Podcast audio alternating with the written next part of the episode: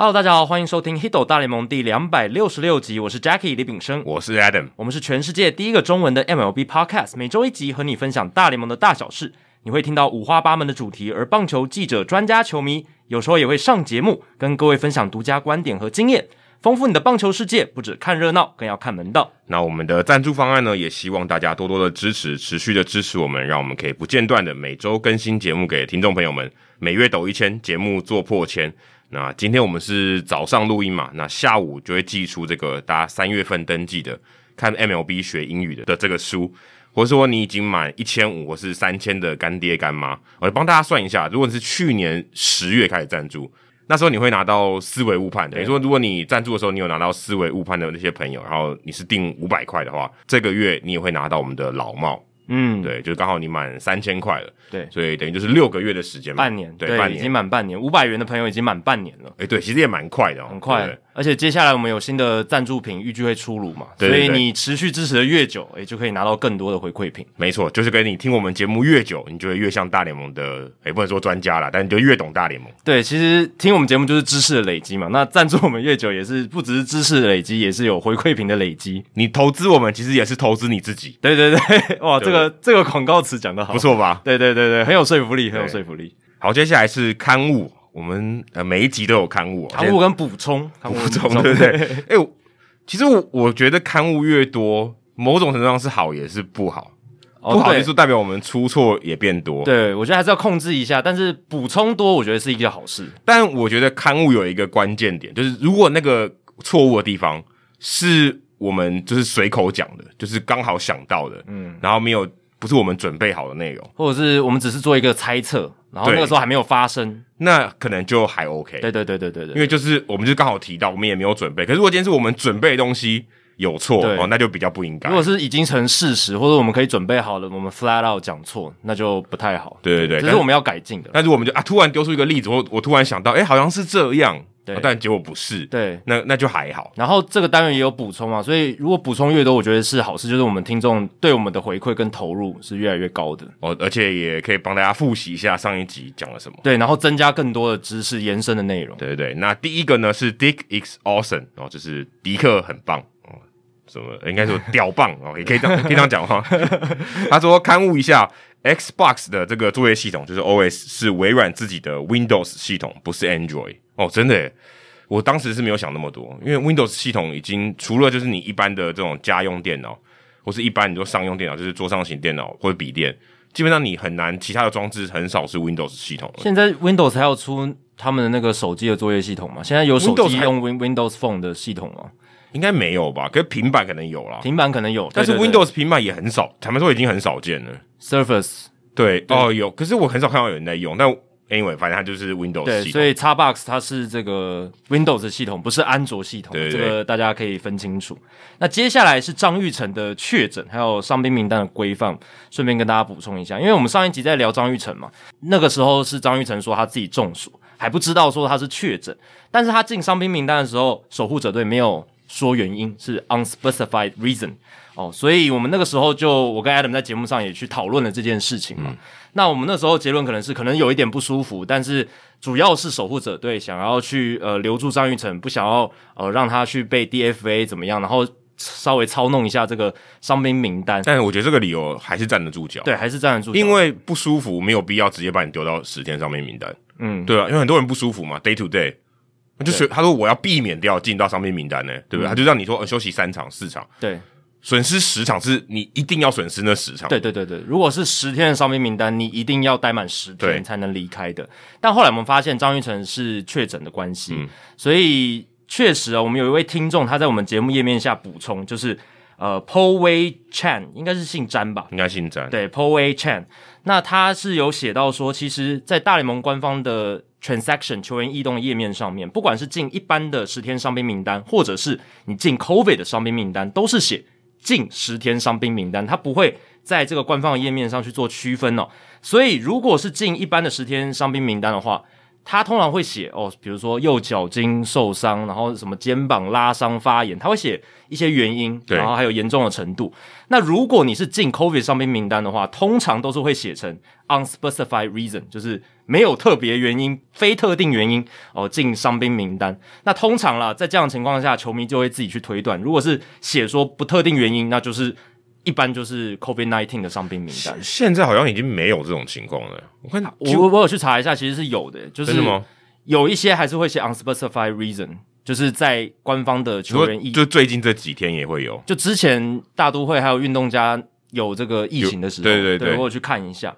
那如果球团他们愿意在官方的声明稿，就是 official release 上面写说，诶，是谁得了？COVID nineteen，然后所以被放进 COVID nineteen 伤兵名单，是这样子，我们才会知道，或者是记者私底下去问他们，然后在报道里面写出来，我们才会知道谁是因为确诊或者是有什么亲密接触史进到 COVID nineteen 伤兵名单。可是像什么 Brandon Nimmo、Mike Cannon，他们就最近有进到这个 COVID nineteen 的伤兵名单嘛？可是像这样的情况下。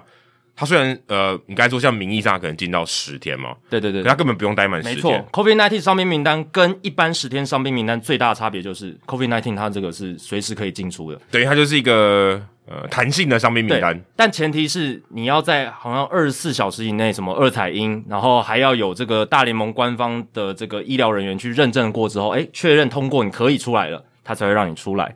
哦，所以不是说哦，我放进去，哦，我跳进去了又跳出来了，球队可以随意，不是，还是要有一个一些程序的啦，要采信这个阴采采检阴性这样子。对，可是说到这个裁剪，那你不觉得张玉成这个很奇怪吗？嗯，他在还没有裁剪或是还没有出炉之前，他就已经被放到上面名单。哦，对，因为不一定要确诊。你有症状、有亲密接触史，哦，都可能会被放进去 COVID nineteen 的伤病名单。这个相对来讲，它的这个标准是相对松了，就是你进去的。所以，如果我换个说法说，它也可以是感冒名单。呃，有可能，对对对，有可能你是有症状，就是你你明明就没有 COVID-19 确诊，对，然后我还是可以把你放进去。没错，那这也太容易操作了。是啊，所以很多人被放进去了嘛。我们从开机到现在，其实时不时就有一些球员被放进去。因为那些他去就是阳性的报告，你也不会拿到嘛，嗯、你根本没办法证明他是假的嘛。而且官方也不一定要透露啊。对啊，对，他不一定要公布。这个也太容易操进那个名单的原因。那这个也太容易操弄了吧？对，所以其实蛮多人在开机的时候就已经有进去，然后又出来。如果今天先发投手我再进去，我还可以补一个人呢、欸。哦，对，而且因为它比较弹性嘛，就是你进出的时间稍微弹性、啊，我就不用，我就五天投四投一休四，我那四天就进到 COVID-19 的名单要出来。假如他又不是确诊，对不对？反正我一定阴，假设我就是没有被感染，我就是阴性。那我就没差、啊，对我完全没差，对对，对，会捅一下鼻子而已。对对对，所以如果你真的有一些人手上的短缺，有没有这样子的话，是可以稍微好像可以去稍微操弄一下。这样这样感觉好像是真的会这样，我不确定是不是有这么容易被操弄。对，但有一些球员像 Owen Miller 这守护者队打很热的，结果他就也被放进去了嘛。对，所以有有这个密切接触者。对对对，所以基本上。球队他们还是有基本道德认知啊，就是他不会因为说哇这个球员打的特别热，我们就他隐匿他的可能不舒服什么的，让他继续打什么的，嗯、他们还是会照这个程序来走啦，基本上是这样。嗯、那另外一个议题就是说，这个 Po-Wei Chan 他也提到说，诶，不知道这个正常的伤病名单，也就是十天伤病名单，是不是呃要有一些认证的程序？诶，就是因为之前我们会说这个免洗投手，然后可能。让一些投手先进伤病名单，然后我们让一些小联盟上来，嗯，去做一些替换，这样子。那是不是要有一些正当的原因才能够把球员放到伤病名单？我去查一下，其实是要的。就是正常的伤兵名单，它其实还是要有一个认证的程序，就是你要把球员放进去，你要有队医和大联盟医疗主任的认证伤势之后，才能够放到伤兵名单。那如果大联盟那边有疑义，他觉得，诶，你好像在编造理由，球团。要提出证明的文件，就是大联盟可以要求球团提出证明的医疗文件，这样子的话，他才会认证说好，你这个球员可以放进伤兵名单。可是这很难很难验证诶。你说如果今天我起床我落枕，那我要放到上面名单吗？这要对一，然后要有一些就是去去认认证的程序。对，哦，那万一他认证，然后他隔天就好了，也是有可能吗？也是有可能。如果对一跟大联盟医疗主任认为他可以被放进伤兵名单，就可以。然后有有有这样的程序嘛？但是他还是可以被操弄的。为什么？因为其实这些职业球员都打那么久的球了，他们多少有一些旧伤或者是一些累积的疲劳什么的。应该可以说，完全没有人是完全健康的。嗯，觉得应该是没有人就是完全健康。所以你如果认真要把一个球员，你很想要把他放进伤兵名单，一定做得到，一定做得到。你就是请队医，哎、欸，把他之前那个旧伤有没有？哎、欸，稍微那边还是有一点酸痛不舒服，你把它写写进去。可因为因为程度上你很难判断，很难判断。那因为很不舒服跟一点不舒服，还是可以上场的不舒服，你根本就是你没办法很 怎么讲，你的程度上你是没办法用仪器或什么直接告诉你。对。所以，比如说这个投手他以前手肘有受过伤，然后你就说他今天诶、欸、手肘酸痛哦，可能有一点发炎这样子。但他其实搞不好还可以投，对，他他应该是可以投的。但是你为了要操弄这个伤兵名单，你要把它放进去，然后让一个小联盟的新鲜手臂上来，你要休息这一位，你只是为了让他休息而已。对对对对对，所以队医还是可以稍微去诶、欸，可能写的稍微严重一点，然后让大联盟的医疗主任可以认证，然后就把它放进伤兵名单。所以其实。你要认真的去编造，你还是可以去做到。这也是前几年道奇队都这样做。对啊，对啊，对对对。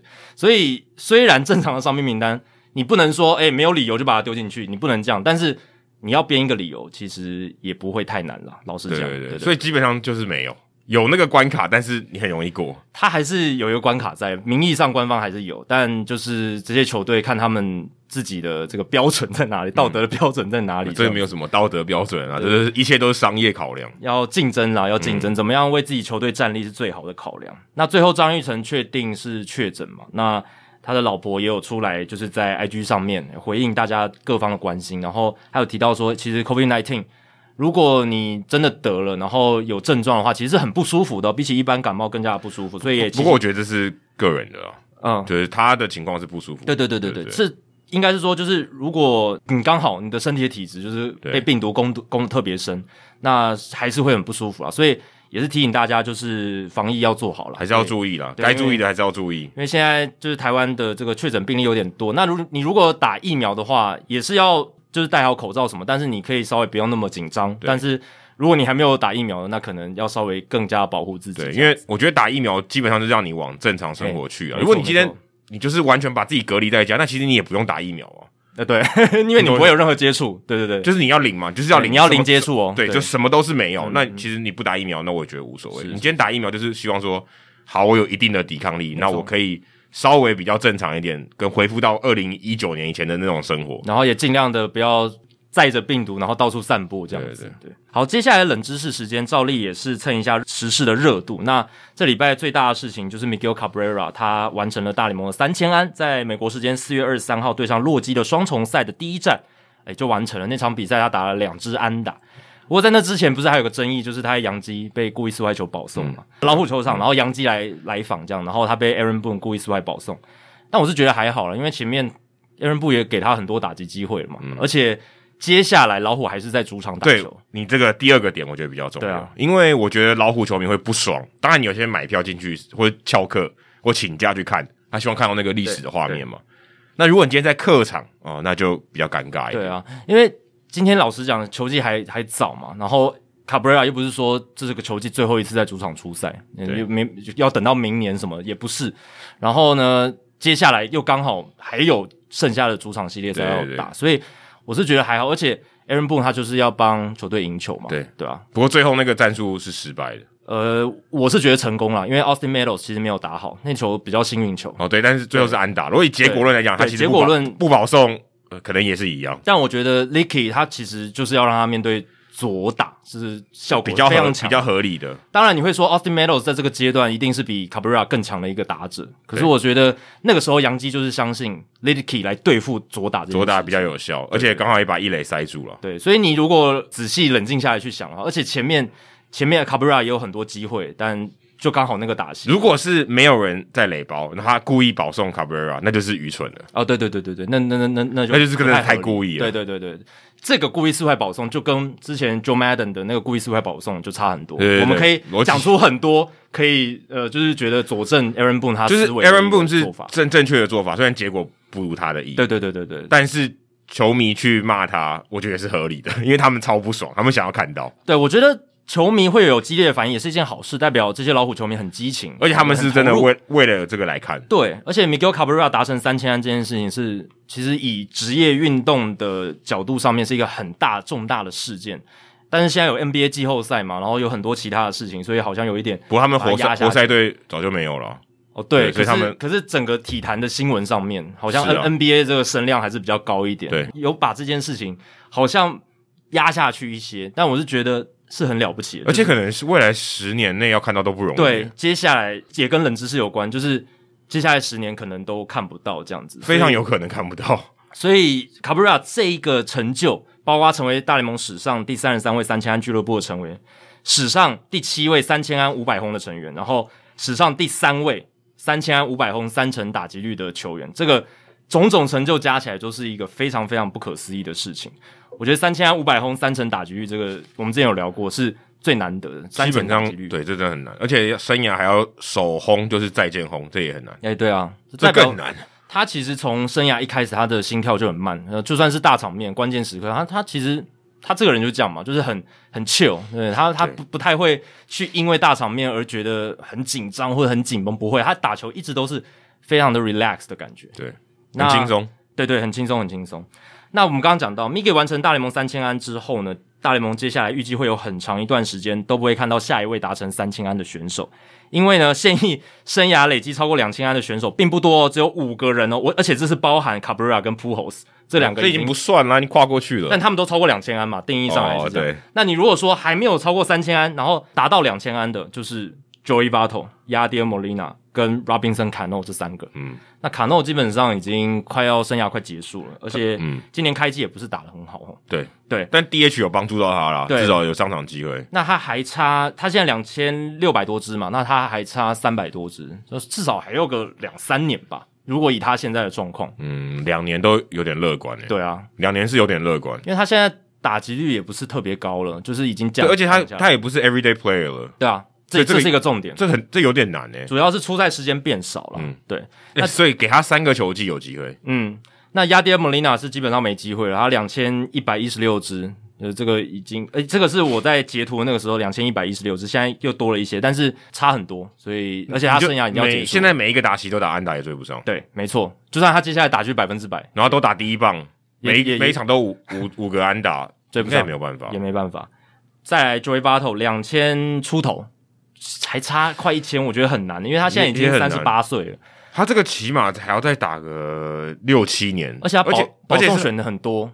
对，他就不想要打安打，感觉有点他不太想打你知道。他主要就是争取上垒，他不会在乎说我一定要靠什么方式，所以也不太可能。对，所以基本上已经在两千安俱乐部还没到三千安的这三位现役选手，我觉得都比较没机会了。填洞的几率可能小于百分之五啊，还是有机会，但我觉得很难的。所以现在目前这个情况，呃，FanGraphs 的 Dan Szymborski 他有去写过文章，是二战结束之后，就是一九四五年结束之后。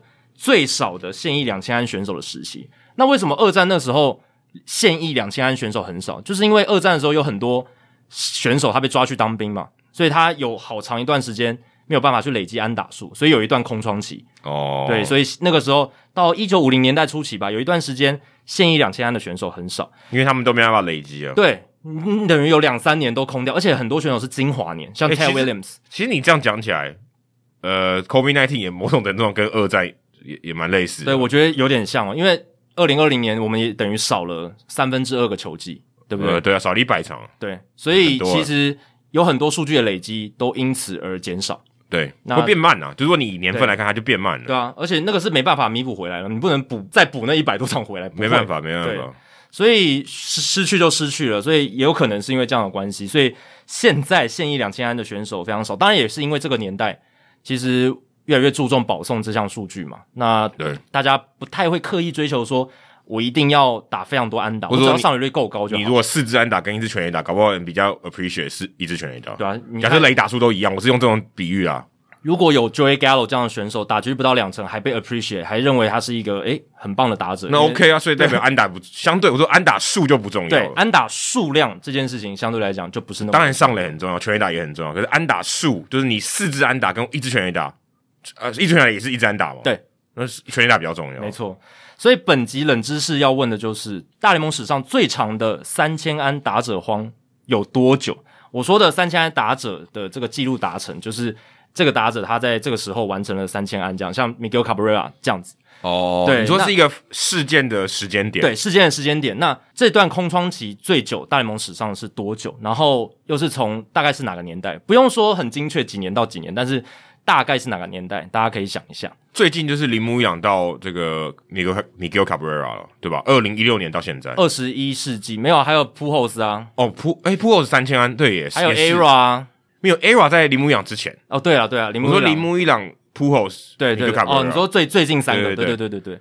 ERA 在铃木朗之前没错，对，对，所以二十一世纪其实不少哈，因为九零年代到二十一世纪初蛮多这种，那个时候还没有完全的就赛博计量学彻底的进攻大联盟，所以有一段时间其实还是很强调就是安打累积什么的，所以到二十一世纪就是我们最近十年还蛮多选手达到三千安，也没有多少，就三就是刚才三四个，对，但三千安历史上就三十三个人嘛，你要摊到一百多年来看。比例上算蛮高的，对，比例上算蛮高的。那想问大家，就是这个大联盟史上最长的三千安打者荒是多久？你的起点是什么？起点就是从一九零零年开始算嘛。哦，从第一个三千安打者，第一个三千安打者好像是 Cap Anson，Cap Anson，他是十九世纪的球员。以前要达成三千安容易多了，嗯，相对起来，但也要考虑一点哦。以前最早期的时候，这个比赛没有那么多。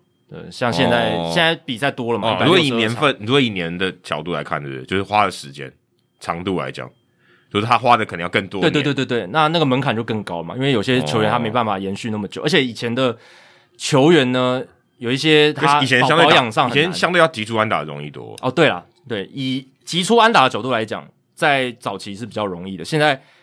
大家追求长打，然后三振变多，对，球那么快，然后又想要保送，对，所以相对来讲，现现在提出安打比较难。可是以前比赛数少，机会比较少一点。你说我要猜的是什么？几年到几年还是多？对，哪个时期？几年到几年？然后多久？几年到几年太难了吧？对，所以我说大概某一个时什么几零年代。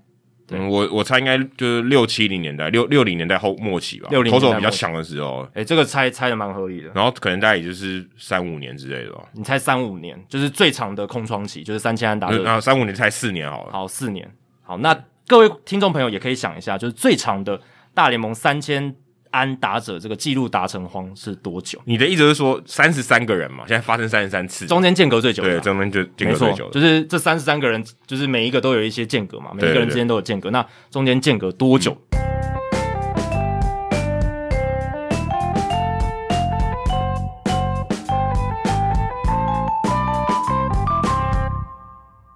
好，接下来这一集要进行的是听众信箱。听众信箱好久没有进行了，上一次好像是二月底三月初的时候，也、欸、差不多、啊。对，我们现在差不多一个半月一次哦。然后那个时候因为有那个封管嘛，所以话题比较少，这也可以理解。那现在开季了，大家尽量也可以多问问题。这样对对，听众信箱真的欢迎大家来信。对，然后也希望大家可以多参考我们之前聊过的一些问题的形式，有没有？那哪一些可以激起我们比较多讨论的？诶，那一种问题是我们最想看到的。我觉得有给大家一个想法，就是有一点想象力的。诶，对对对对，有点想象力的，就是大家可以去天马行空设想一些不同的情境啊，不一定要只是问记录或者对对对，有时候问记录就太多，有时候有点无聊，其实它有点重复。当然我们会去延伸啦，我们不只是讲 fact，我们会讲说，诶，从这个 fact 里面，我们从这个数据里面，我们再延伸一些话题，让它变有趣。嗯、但是希望。诶，大家提问的时候可以，就像 Adam 讲的，诶，更有想象力，更天马行空一些。对，就是你你你希望我们不是去查而已，嗯、我们查当然比较快，嗯，或许吧。但是你可以希望用我们我们在想什么，然后回答你一个答案。对，对，就比如说像国外的那个节目，他就是常问说，如果 Mike Trout 他没有两只手的话，他他会怎么样之类的，他就不会打棒球了啊。但不一定啊，搞不好他腿很快，对不对？单就专职代跑，我只是举个例啦，就是一些比较天马行空，或者是他。只能打击，不能跑垒。哦，那他的 WAR 值会是多少？类似像这种，这这种提问，哦，这也很难诶。对啊，这很难，但是没有标准答案嘛。对，对，对，我们就是可以从我们所认知到的一些事实跟一些知识去讨论、去分析。哦，或者你可以把我们刚才讲的说，OK，也可以问一个没有标准答案的题目。啊，对，对，对，对，因为我记录真正有标准答案，就是 open-ended question，就是开放式的问题。然后可能每个人答都不一样。哎，对对对，这样比较有趣嘛。我们就可以从不同人的观点知道说，哎。他对棒球的想法会是什么？对，对，对，对，他切入的角度是什么？好，那今天第一题呢是潮州 Miguel Cabrera，诶，刚好，这么刚好，对，真的很刚好，而且他是在三月十八号就问了。他说本人是国三生哦，所以年纪蛮小的，今年要准备读高中了。听到 Jackie 在第两百五十九集的时候说，师大附中的学生凝聚力很高，再加上要报考高雄区，让我突然超想读附中，但门槛对我来说有点高。诶，这边好像是不是有点误会啊？因为我讲的是台北的师大附中，不是高师大附中。没有，他他也有可能跨区考吧？但他说要报考高雄区啊。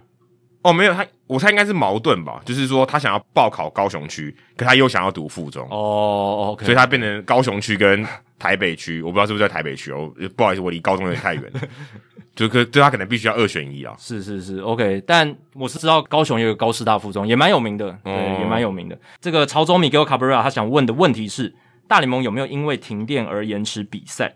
个人认为是有啦，但无法自己收集好正确的资料，请两位主持人帮忙。那会问这个问题，是因为三零三全台大停电的时候，我家没电，没有网络，无聊到爆。还好平时有下载 Podcast 的习惯，就这样一路哦，听到晚上九点多电来的时候哦，这个也蛮好。你停电的时候没事做，听 Podcast 确实是还蛮好的一件事情哦。搭配个烛光哦，对，还蛮有情调的。这有点像你在飞机上啊，就没有办法有网络的时候，这样等于你也没浪费时间嘛，你还是有在吸收一些东西。对对对那他说，独自一人收听《Hito 大联盟》听众信箱的时候，就想到了这个问题，来问问两位了。也因为是国中生，无法给予赞助，但仍希望贵节目能做破千。但你爸妈可以赞助哦，对，没问题的，对，可以。真的、啊，我是说真的。对对对对对对对，就是、是开玩笑，支持呃小朋友听一些优质的节目。对啊，你说，哎、欸，爸爸妈妈，我我我我喜欢这个节目，那我现在没办法赞助，你可以把我的零用钱拿去赞助吗？嗯，我还是会寄给你啊，你还是会收到啊。对啊，对啊，对啊，对啊。话说，讲到这个小年纪的听众，我在上礼拜对上礼拜去转播 SBL 结束之后，SBL 那边有一个算工读生吗？就是在记录台那边的工读生，然后又来认亲了。就是工读生能比你小多少？他今年才大一耶。然后他说他听我们、比你小十岁，哦，那蛮多的。对啊，然后他说他听我们节目听蛮久，应应该蛮久，所以他应该也从高中就开始听了。当然当然，对啊对啊，就很感谢他也来找我这样子。对啊对啊。然后潮州 Miguel Cabrera 这个问题呢，其实当然是有的啦，就是大联盟当然有因为停电而延迟比赛，呃，但是这个是刚开始有晚间比赛需要用这种电去照明的时候，刚开始设备可能还没有那么好，哦、呃，技术可能还没那么好的时候，其实应该是常常发生的，蛮蛮合理的。对对，那我是觉得只是聊这个有点无聊了，所以我找了一个蛮经典的，它不算是严格来讲不算是停电，但是是灯具故障。所以这其实也是符合这个问题的精神。那这一个经典案例是发生在二零一五年，而且我们有一个节目的来宾亲身参与其中。哦，这个还还蛮特别的。是谁？嗯，你你想不到吗？在大联盟比赛亲身在参与在里面。然后这是二零一五年七月十七号道奇做客国民队的比赛。这样我让你想到了吗？呃，徐嘉恩、曹景辉。诶，对，曹景辉。对，但徐嘉恩应该也有啊。徐嘉安也有，对，应该也有。对，所以我们。有两位来宾都有参与过，搞不好还有听众，搞不好那个方祖涵也在现场啊，有可能、哦。你在国民队主场吗？对，国民队主场没错。所以这件事情是怎么样？就是二零一五年七月十七号，道奇做客国民的比赛。那六局上比赛开打之前，那个时候宣告暂停比赛 （suspended game），呃，就等于保留了，保留比赛，然后择期再打。那因为比赛在前五局就已经有多次的三垒侧照明灯具故障。然后一直暂停比赛，所以最后这个已经到十点四十一分，七点开打的比赛，十点四十一分才打完五局。然后那个时候，这个裁判可能跟球场沟通之后，就说：“那我们保留比赛，你你们先把这个国民主场，你们先把这个灯具搞定，我们延到隔天的下午再把剩下的四局打完。”哦，所以那个时候情况怎么样呢？四局下先故障一次，诶，第一次延误就延误了一个小时二十二分钟。五局上结束的时候又故障，再延误二十二分钟，所以这样是多少？已经一个小时四十四分钟，大家都在那边干等。然后五局下半，道奇换上谁来投球？曹锦辉，曹锦辉上来投球。然后呢，他被 Yunior Escobar 扫出一支两分炮哦。道奇从原本二比一领先变成二比三的落后。而且曹锦辉那一天除了被打全垒打之外，在他一开始。还被国民队的投手 Tanner Roark 打出了一支二垒安打，我真的蛮难的。对，所以被投手打了二垒安打，然后又被第一棒打了全垒打，所以那场比赛绝对不是什么 lights out performance，不是。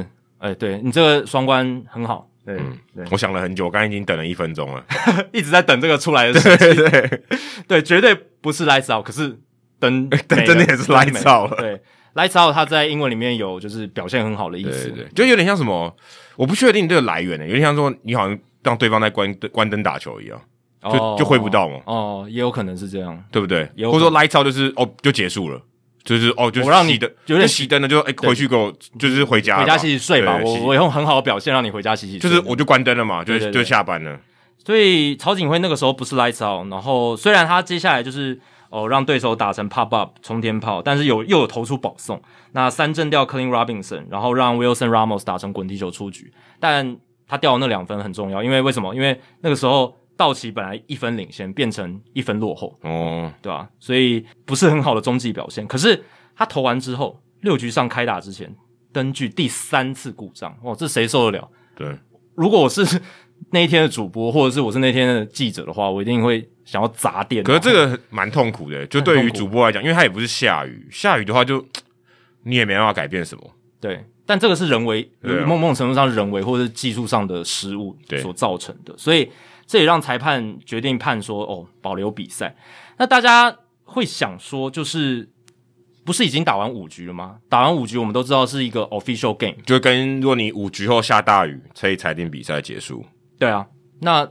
这个不就是 official game？不就是他可以直接就结束了？然后，而且那时候国民队领先，还不是平手，国民队已经领先了。而且，所以照理来讲，应该更更希望赶快结束。对，但为什么那场比赛还是变成保留比赛？就是隔天的下午要再把它打完呢？这是因为大联盟的规则四点一二第 A 条第三小项，它有提到，如果是因为主场球队控制的灯光和机械设施出现故障，导致比赛终止或暂停的话。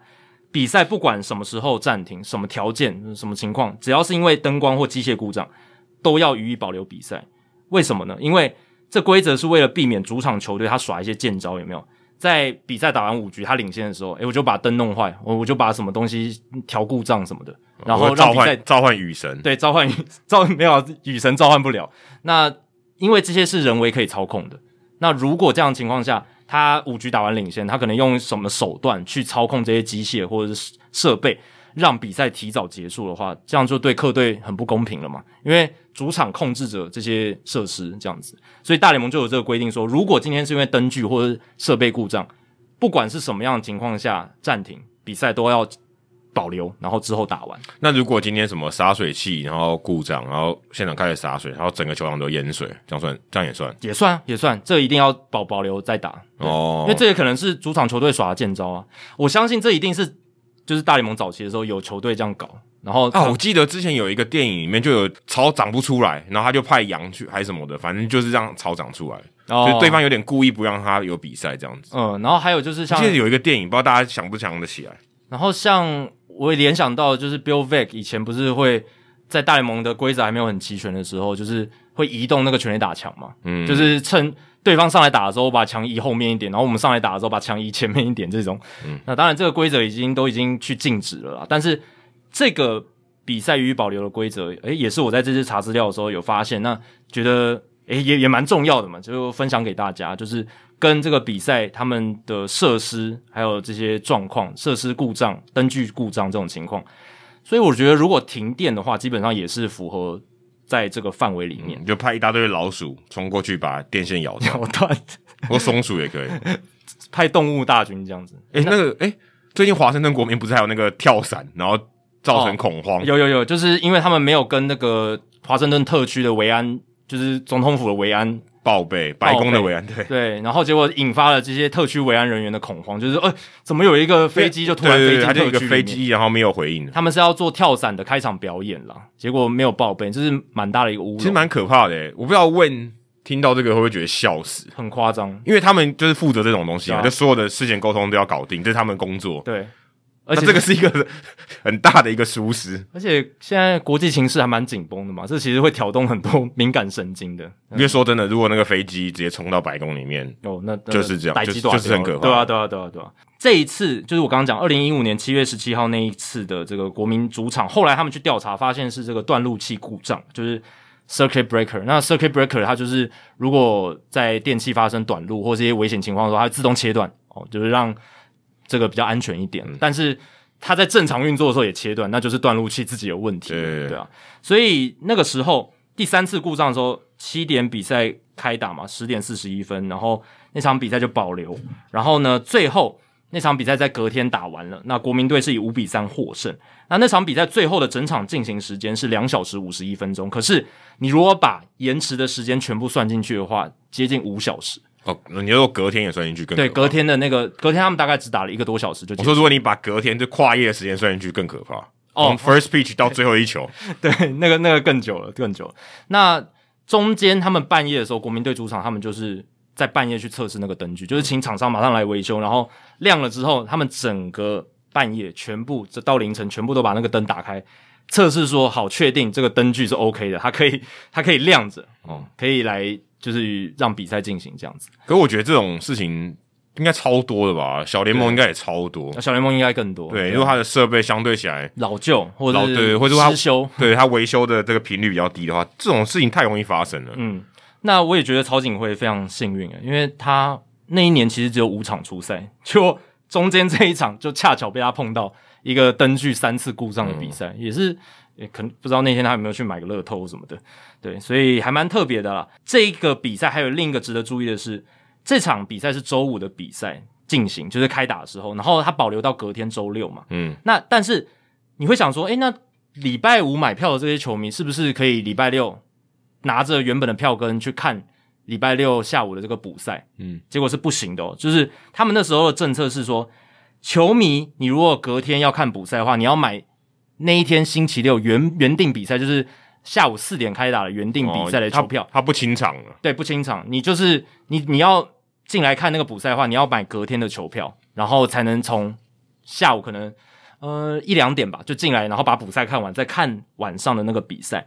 那这样你不是说，诶、欸，那我礼拜五买票的球员不是很亏吗？我只看了一半的比赛这样子。所以他们有另一个政策，就是那些周五买票的球迷。你之后二零一五年的剩余赛季国民主场的赛事，你可以任选一场就换票，对，换换一张票，那更爽啊！那等于他赚到半场，等于多，对，你等于多看到半场。只是你补赛那一天你没办法，就是用原本的球票去换这样子哦，因为他可能就算双重战，对，然后比较稍微比较复杂一点，对对，所以这也是一个呃，跟大家补充一个大联盟他们球队在处理这些保留比赛球票的情况的时候，可能会是怎么处理？就是你跟看电影看到一半，他就他就再断电。他就让你从头看到尾了，再看一次。哦，对对对对对，对，他就不让你说，哎，我们接下来要看一半哦，然后从一半开始放啊，你要不要再来看？但棒球比赛不一样，是每场都不一样嘛。嗯，对，所以他等于是多送你一张电影票，然后你可以看不同的电影这样子。对，诶对耶，像像这样的感觉。如果你按照这样逻辑，对，所以他他他看的是不同的电影。所以大家想，就是比如说你看一场电影，然后看到一半突然断电，哦，就是这这个影院坏掉了，然后但是。电影院隔天说他们要把剩下的补放完，可是你不能来看那个，你，你要买新的票才能来看。但是我补你一张票，你以后可以看另另一场电影。对，大概是这样。好，接下来是风城尊宇哦，诶，他今天问的问题也跟我们刚刚还蛮像的，诶，嗯，跟我们刚刚刊物的时候提到的内容蛮像的。他说曾经在两位的节目中听到我们谈论棒球大联盟这个动漫，还记得有段剧情是当时还在小联盟的这个主角茂野无郎。他获得上大联盟的机会，但是他为了帮助小联盟的球队夺冠，隔天装受伤留在小联盟。这种动漫的热血情节，在现实中有点像 Toka Piki 的这种举动。想问有没有人真的做过呢？或是有没有选手只是为了装病？或是有没有选手曾经装病只是为了不想上场呢？感谢两位大大。诶，后面这个问题刚好今天我看那个 Ben Simmons 不是腰痛没办法上场，嗯。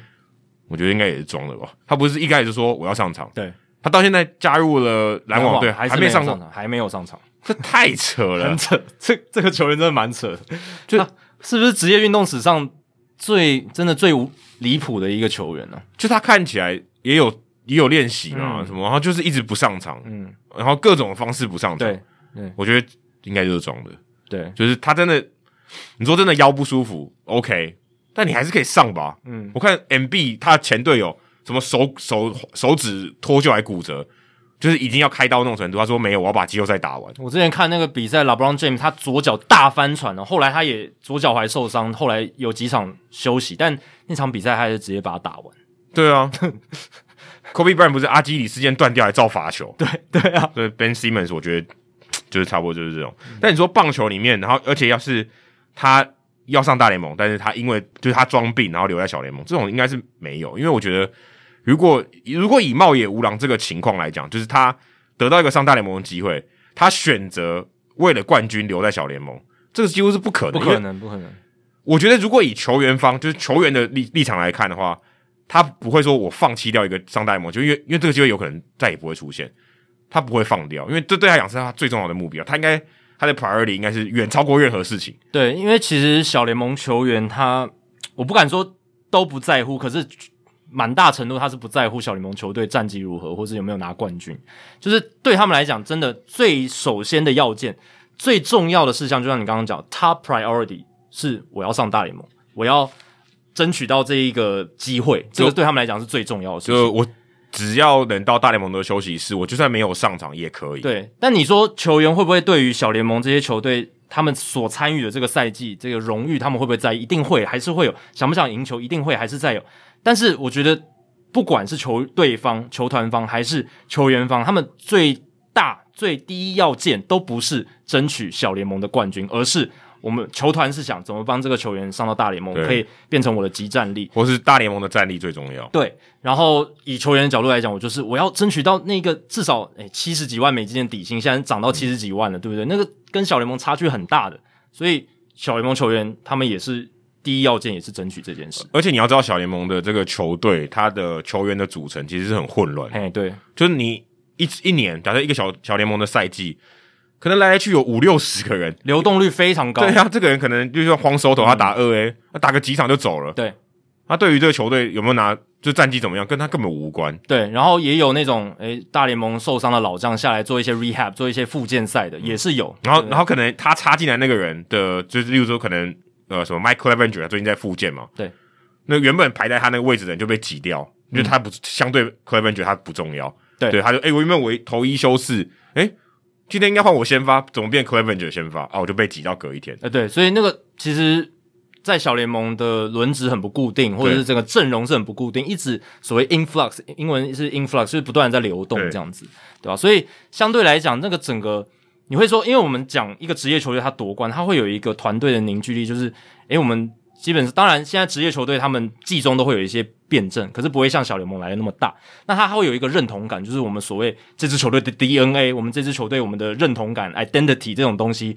那这个也是球队想要去争取夺冠的一个算是元素在。对啊，你就讲什么小熊队那四个内野，什么洋基队四核心，就一样这种概念啊。你有这种四核心，不是电脑啊，你这是很就是很强啊。对，但在小联盟没有。这种元素比较少，所以你基本上你对那种争冠的动力来讲，就是稍微那个意义层面没有那么大。对，但是球队方，例如说今天假设像像我知道的，像以前印第安人队，嗯、我自己的张少卿有跟我聊过，他说：“哎、欸，他带的这个几个层级哦，他基本上都打满一整年嘛。”嗯，他说：“哎、欸，你看我们这个系统其实很强，我在的每一年就大概有三分之二都拿冠军。”嗯。代表说，哎、欸，其实如果球队他重视，我记得光芒队吧，去年非常扯，对，全部都夺冠军吧，是不是？就是整个小联盟至少超过，可能超过四分之三之类的，对对对对对，就很夸张。可是他，我我觉得这个可能球团方他们也想要有一点争取，嗯，说，哎、欸，这个是我们的一个表现。如果我今天有机会，对于大联盟的阵容影响战力相对比较小的情况下，我让你多打几场冠军赛，我让你主力嘛，虽然我可以把你 call up，但我选择让你留在小联盟，让你打完这个比赛。假设让我们的这个呃账面上看起来比较爽嘛啊，因为你是重要的成员，你你当然也可以上到大联盟，但是诶，我让你留在这，也许你对我们的冠军冲击比较有帮助。我觉得这个是有可能，但球员如果让他选二选一，他一定不会留在小联盟。对，你刚刚讲的那些前提，我觉得主要还是这个首要目标还是在前面了，就是怎么样帮助大联盟球队，嗯、怎么样大联盟球队。的这个战力可以有帮助，不是说他可能，如果我今天把你拉上去，也许影响没有那么大。对对对对对，就是你，我不是真的缺一个先发，你可能上来是替补。对，好，那让你留在小联盟打，而且他也不想要以光芒队角度来讲，他不想提早让他的这个这个服务年资时钟开始起跑，这也是一个考量。对，他也不需要说我这个球季就尾声要一定要拉你上来，你就现在小联盟帮他们拿个冠军好了，那我下个赛季。两个礼拜之后，开季两个礼拜之后再把你拉上来。对，而且他这个应该都季末嘛，因为冲击冠军，大概都是季末八八月左右，八月多九月多的时候。时候嗯、你说江茂野无郎这种做法是很热血，没错，但我觉得很难，而且你要装受伤，我觉得这个这个难度更高。哦、呃，这个有一个考量点说，以前比如说扩编会四十九月扩编会有到四十人嘛，那个时候扩编的这个流动率很高，就是很多。小联盟球员在九月会被拉上来。现在没有，现在变二十八人，二十八还是三十？呃，应该是二十八吧。正常名单二十六嘛，对，然后好像是二十八。但是呃，在以前那个时候的话，那九月份球队会拉一些小联盟的球员上来喝杯小咖啡这样子，但那个时候对。呃，大联盟来讲，它是相对来讲，这些这些小联盟拉上的球员不是那么重要。对啊，对。那但是对小联盟的这些球队来讲，那个时候已经要是争夺季后赛或者是打打季后赛的时候了嘛，对吧？所以像茂野无郎这个情况，在以前可能比较可能比较有一点点的几率发生，虽然几率也很低啦，因为大联盟球队相对没有那么需要这些小联盟球员，但是那个时候的小联盟球队非常需要那个战力，这样子，那就看哦、呃，大联盟球队他们自己怎么考量。但我是觉得。呃，大联盟球队不太会去在意小联盟，大部分的时候不会不太会去在意小联盟球队的战绩。对，而且可能一层一层也有关系嘛。如果我今天把一个三 A 的人拉上去，我就要有一个可能 maybe 从一 A 或二 A 的人补到那个三 A 的位置。嗯嗯嗯、假设他是投手，他真的要补一个，那也许他的球技他可能他已经休息啦、啊，他没有打进季后赛，他可能已经休息，你可能也不适合拉。他可能会想说，哎、欸，我这样一调动哦，很麻烦。对，那我宁可让你继续把这个球技完成，然后再把你拉上来。嗯嗯，对。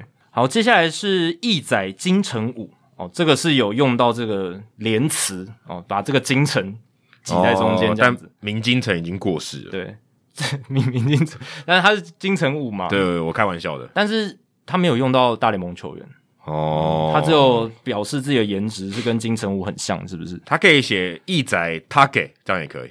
哦，对了对了，就是用用到五这样子，可是他。他给就是潘武雄啊，潘武雄，中华职棒大联盟哦，中华职棒大联盟哦，这样 OK，这样我可以接受。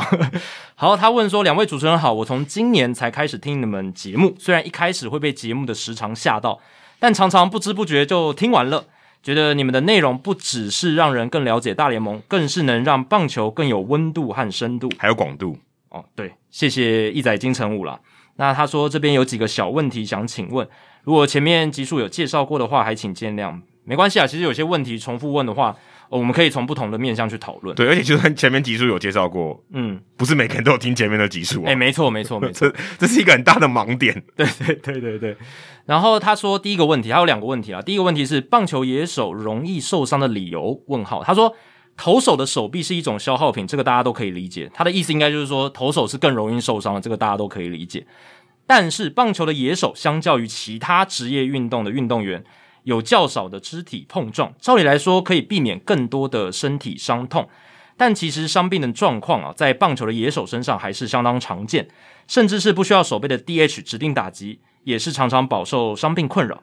撇开触身球或是场外的奇妙因素哦，可能就是指 Bumgarner 什么骑越野摩托车，或者是 Tatis 哦，Fernando Tatis Jr. 这个骑摩托车受伤这样。什么 Clean Barnes 搬鹿肉，然后那个 Holland 嘛，这个 Derek Holland 不是。被被家里的狗咬伤还是？还有打喷嚏的，对对对，然后撕电话簿的 Steve Sparks，然后什么到受伤？John Smoltz 不是在自己身上烫衣服？哦，对对对对对对对，就是很白痴的一些行为这样子。那个 John Smoltz 那个是比较没有被证实，是哦传乡野传说，乡野传说，他他自己不承认。Will Smith 就是那个后援投手，嗯、然后不是穿脱鞋子、脱靴子啊，脱到好像很严重的骨，就是什么。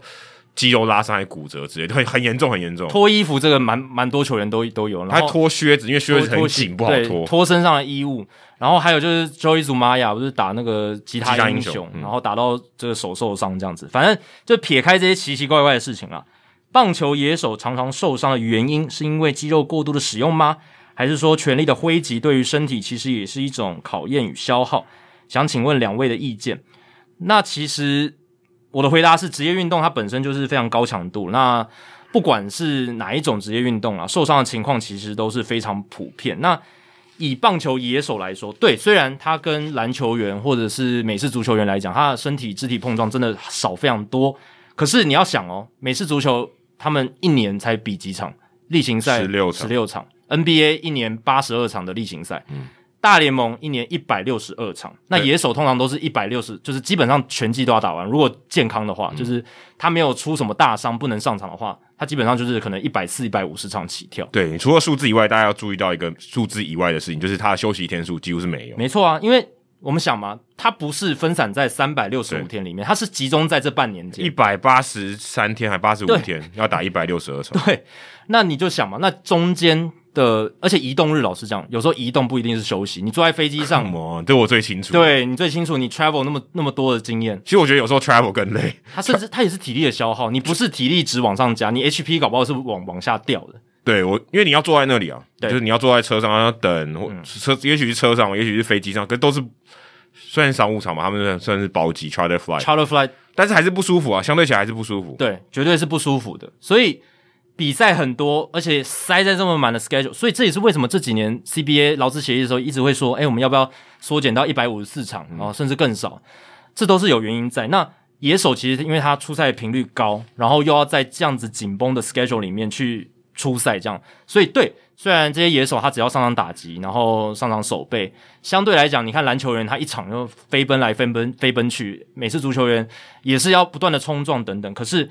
他的这个比赛的出赛频率很高，然后中间休息的天数少，这个恢复期少，嗯嗯嗯、啊，这些东西会这个疲劳跟这个伤病的风险也会大大增加。所以，棒球野手虽然有他诶，相较于其他职业运动比较轻松的地方，可是难的地方也是有的。你看捕手就知道啊，现在捕手你要蹲满整季，基本上天方夜谭的。诶，对。所以他们可能蹲两场就要休息一场，那为什么要休息？嗯，就是他累啊。如果你累，就容易受伤。没错，那我就是不要让这种事情发生，所以我才让你休息。而且现在为什么休息越来越多，也是因为运科越来越发达。这些运科的这些研究发现，你真的需要休息，你的运动表现会更好，而且你的职业生涯可以更长。那与其说你再让他们硬撑，然后他的表现下滑，又增加受伤风险，你不如花钱找一个二号捕手，对不对？嗯、那二号捕手虽然打击一定会有落差，可是至少他让你的一号捕手维持 fresh。那这样子的话，你看像 Buster Posey 去年，嗯，就是一个很好的例子，嗯、他就是维持 fresh，然后一整季都有贡献，嗯，而不是说哦 fresh 完就就退休 就退休。但至少那一季，至少去年巨人队不能没有他嘛，基本上就是才能打出这么好的。就连 Salvador Perez 他也没有全勤哦。对，但如果今天皇家队打这么好，我我如果按照逻辑上，我应该是要每一天都派他上场，对，但没有，但。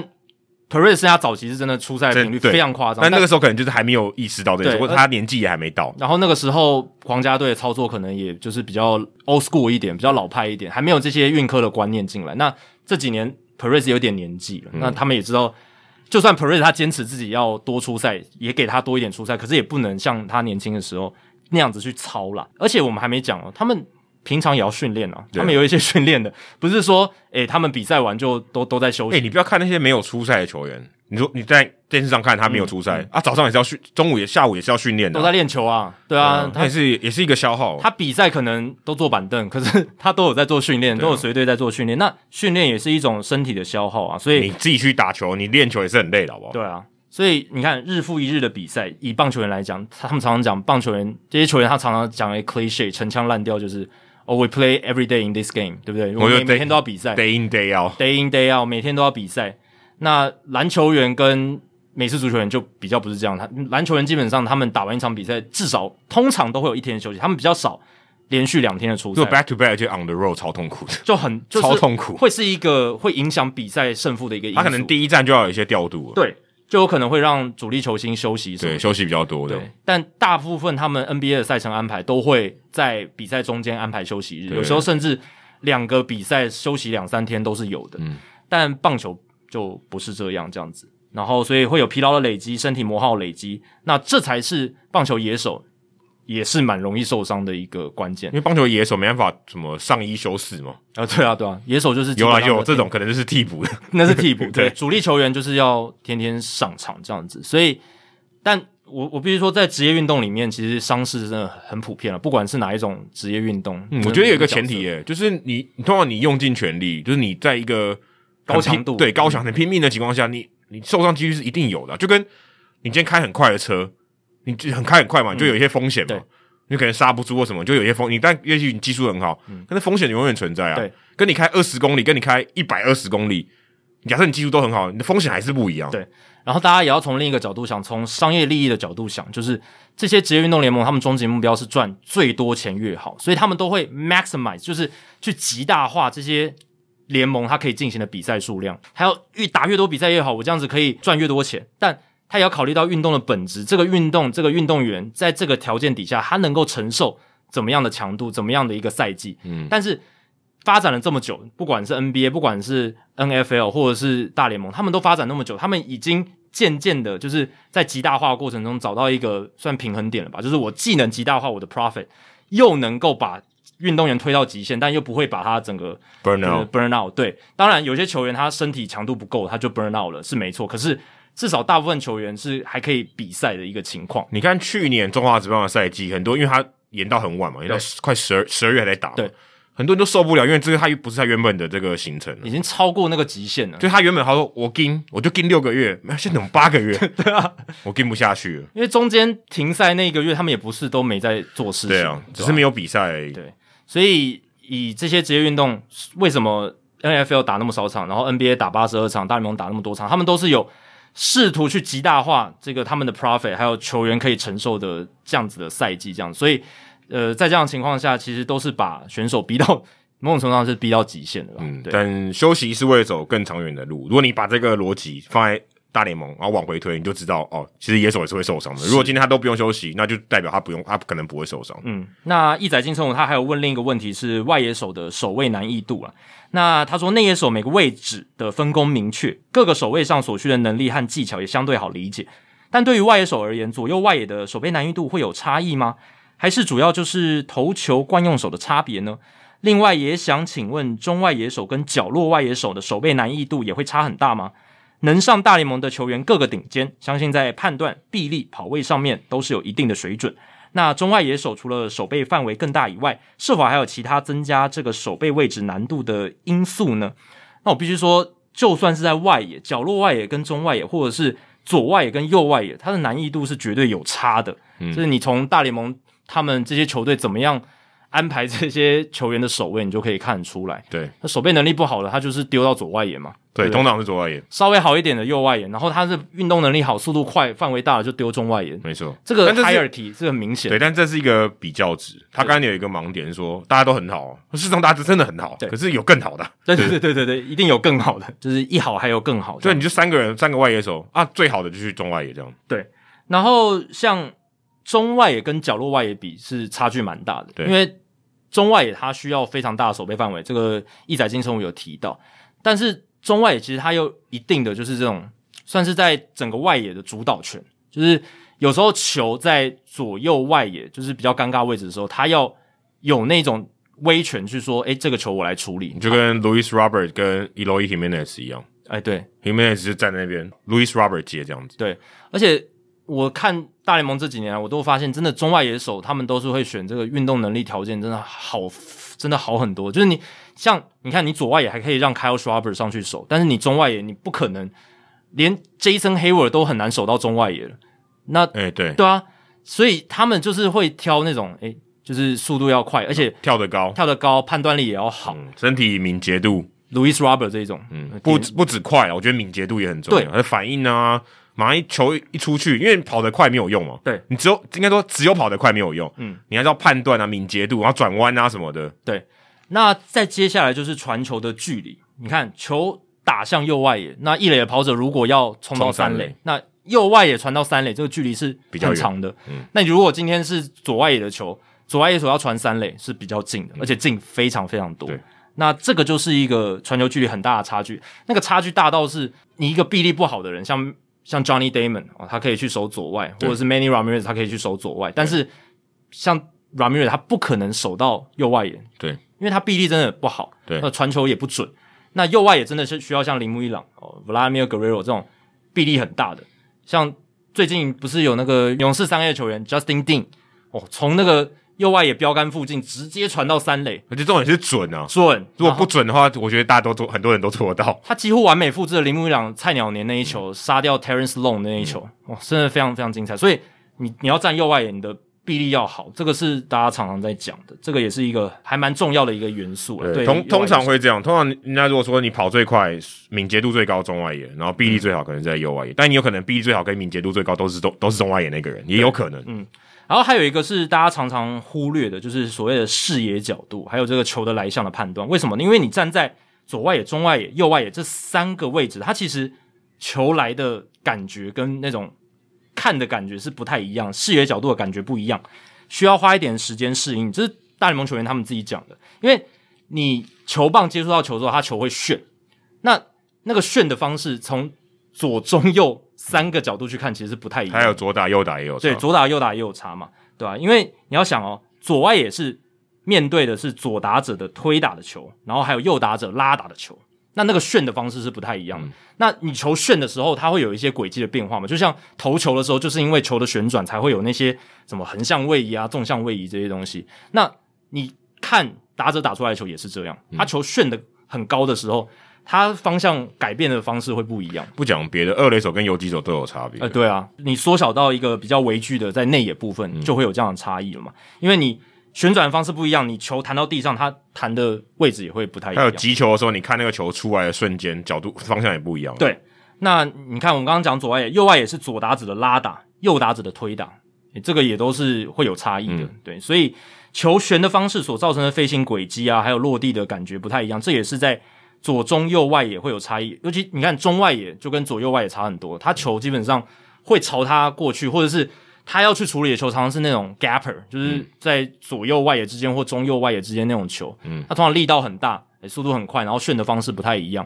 那左右外野常常要处理那种在边线附近的球，对，所以这个都我觉得哦差异真的蛮大的，而且中外野手他通常面对到全垒打墙，就是面对到有墙的 play，就是。他要去追全垒打球，嗯，但是左右外野他有时候要接很多那种有没有？就是靠近观众席，嗯，那种界外球，然后你要去尝试把它没收，有时候很危险，对不对？像那个 Dustin Fowler，他就是诶、欸、一脚戳进去就哦，对对对，膝盖弄坏了，好像第一场比赛。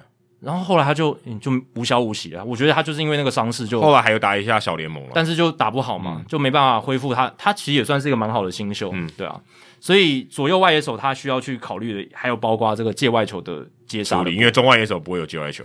还有一点是补位，对，中外野手的补位跟左右外野的补位又不太一样，对，因为常常野手内野滚地球要传一垒的话，那右外野手常常就要去补位，对，很多球都会传往一垒嘛，那右外野手要经常去补位，如果有爆传，要马上去很。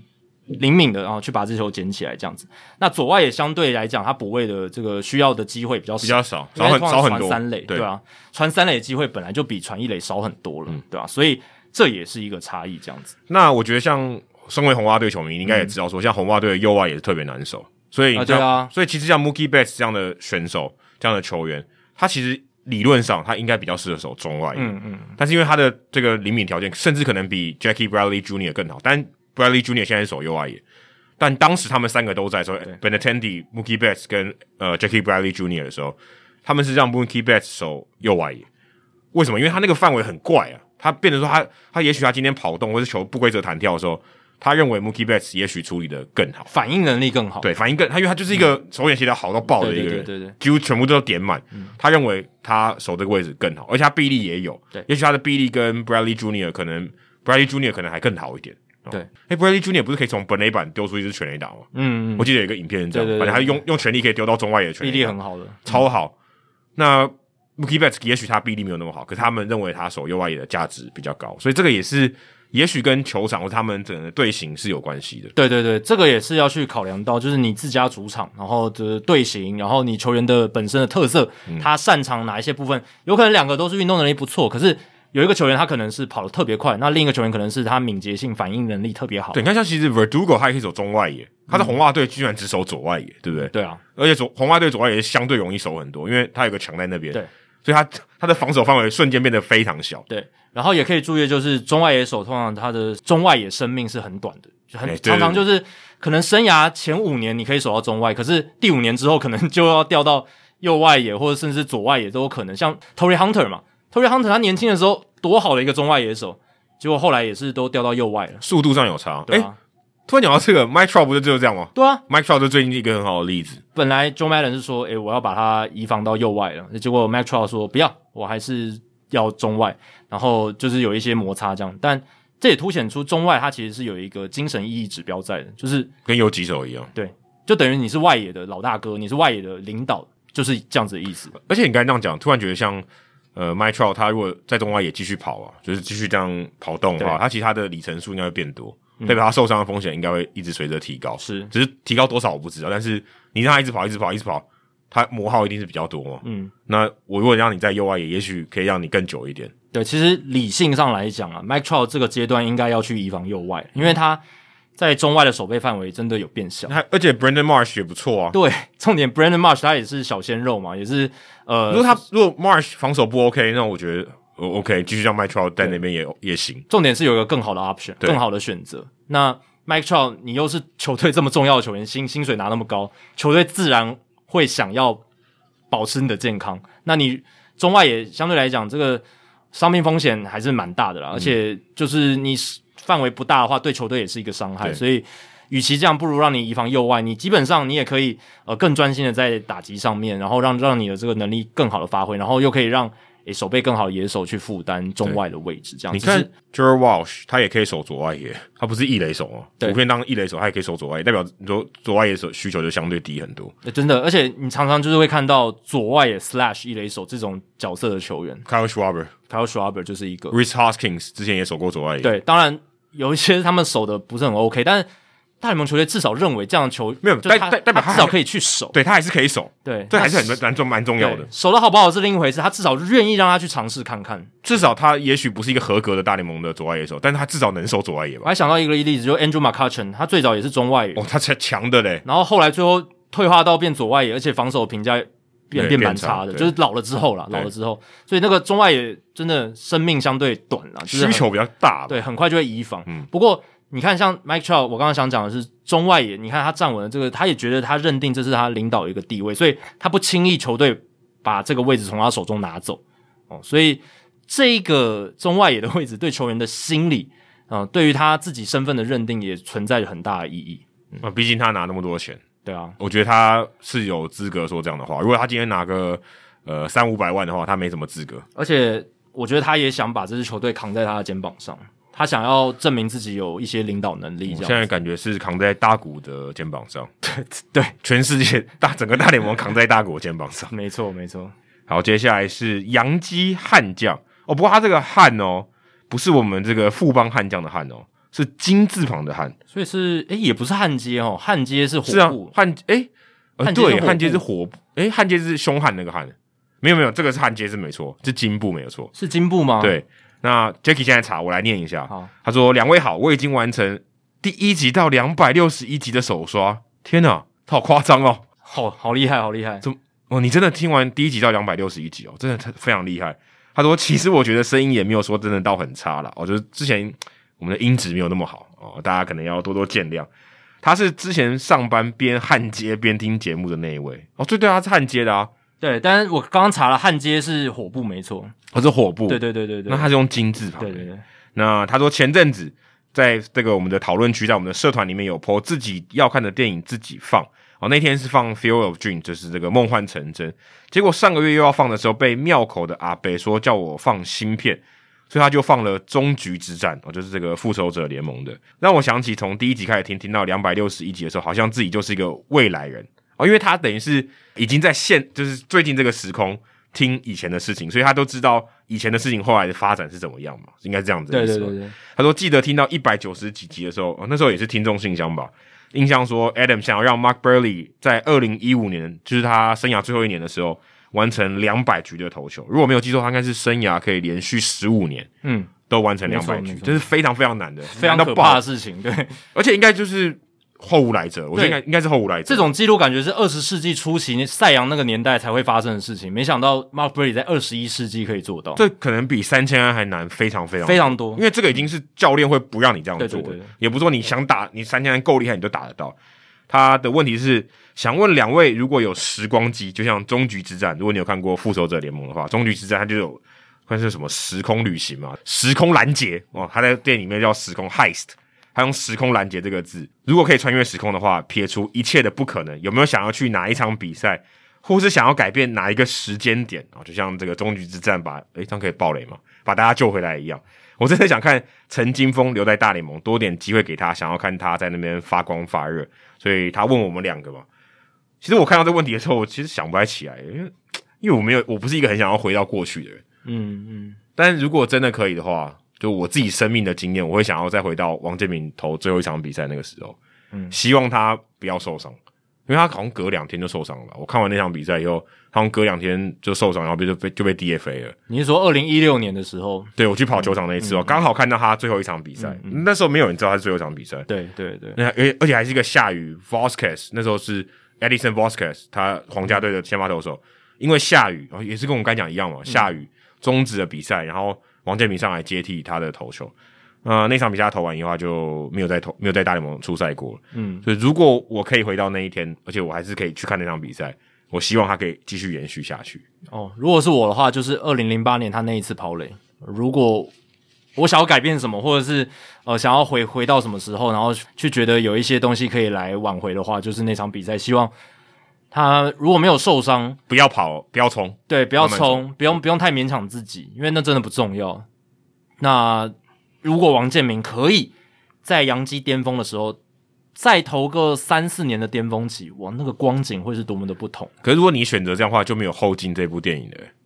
嗯，但是我我觉得是可以舍弃，但当然不是对这部电影不敬的意思。因为我因为我回到那个时间点，后进的电影还是存在。对对对对对，因为我是觉得王建民如果再巅峰个三四年，会有其他的纪录片嘛，会有其他不同的纪录片拍他的故事，变成前进，对，或者是什么。台湾之光，台湾之光，什么光宗耀祖这种巅峰，呃，什么王王建民的巅峰什么之类的，不管，但是就是我相信那个故事可能会更精彩，而且可能可能现在听《Hit 大联盟》的人就更多，可能是一倍以上，我觉得可能不止吧？对，可能不止，因为你看王建民那个时候才两年的效应已经是疯狂到那种程度，那如果以他那个时候的状态，我觉得再投个三四年，一年个两百局，然后是一个稳定的先发投手，我觉得不是问题。对不对？然后，而且是对球队有贡献，这很重要。诶，他甚至搞不好，二零零九年那时候，洋基不是拿冠军吗？嗯，那他如果能更有贡献的话，对不对？要不要续约个五六年。呃，对啊，呃，变成终身的洋基人。然后他现在可能那个洋基的 Old Timers Day 还会邀请他去什么的。哇，哦、那个那个多不一样啊，对不对？然后跟松井秀喜一起，对对？回到洋基球场，然后这样我去美国的时候都不会有人叫叫我 Wang 的。When 啊、呃，对对对对，大家就会知道 W A N G 的发音到底怎么发的，因为大家会更重视。你看 Jackie 这次有抓到梗，有有有有有，因为这个真的是很常见。我现在反应反应越来越快。你到纽约，基本上我觉得你要被叫 When 的几率很低，因为大家都知道王健，大部分哦、喔，对，会知道王健，他们知道该怎么发音，因为 Michael K 就是会说 Wang Wang Wang，那这样大家都知道 A N G 那个在这个情境底下它是发 Wang 的音嘛，对对对对对，所以对啊，所以很可惜啊，我还是希望其实。台湾的大联盟球迷，因为我相信大部分还都是希望王建民那个时候不要受伤，那这样子会有一番很不同的光景。这样子，对，真的蛮可惜的。对，你看，哎、欸，你刚才讲说野手不容易受伤，他其实在做一件野手在做的事情，还不受伤。对，但主要是因为他平常很少在跑垒，对，所以才会有那样子的情况，对吧？所以投手现在不用打击了嘛，这个也是像王建民那种事情。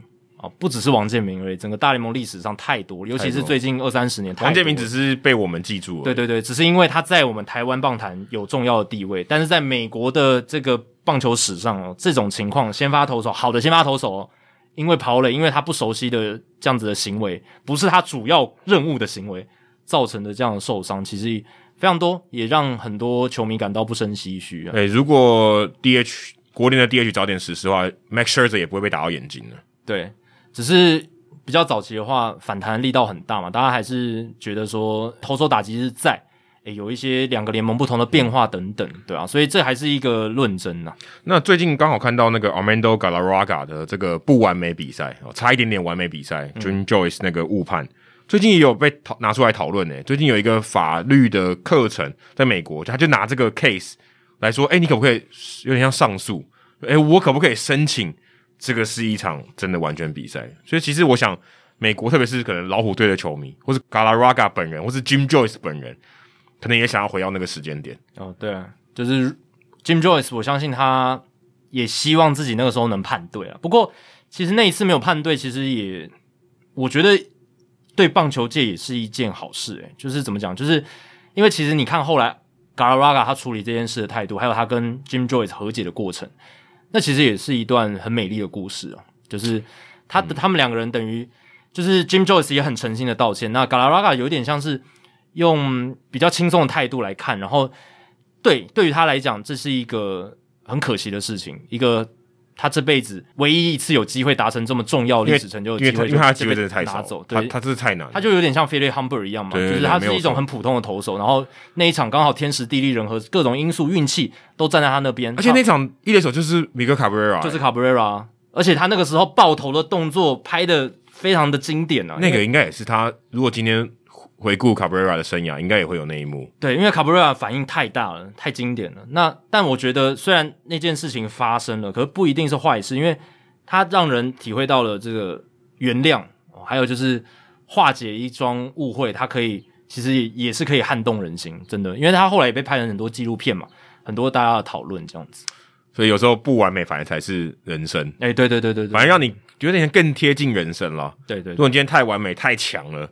不是没有什么共鸣吗？对，就是也也不一定是最好的。对，有遗憾，搞不好还是最美的。嗯，然后补充一下，那个金部的汉，它是通火部的汉哦，所以它是通同字，都可以的，都可以、哦，都可以。他这个悍将有金，感觉比较有钱，比较厉害了，会 比较有钱。嗯，有金。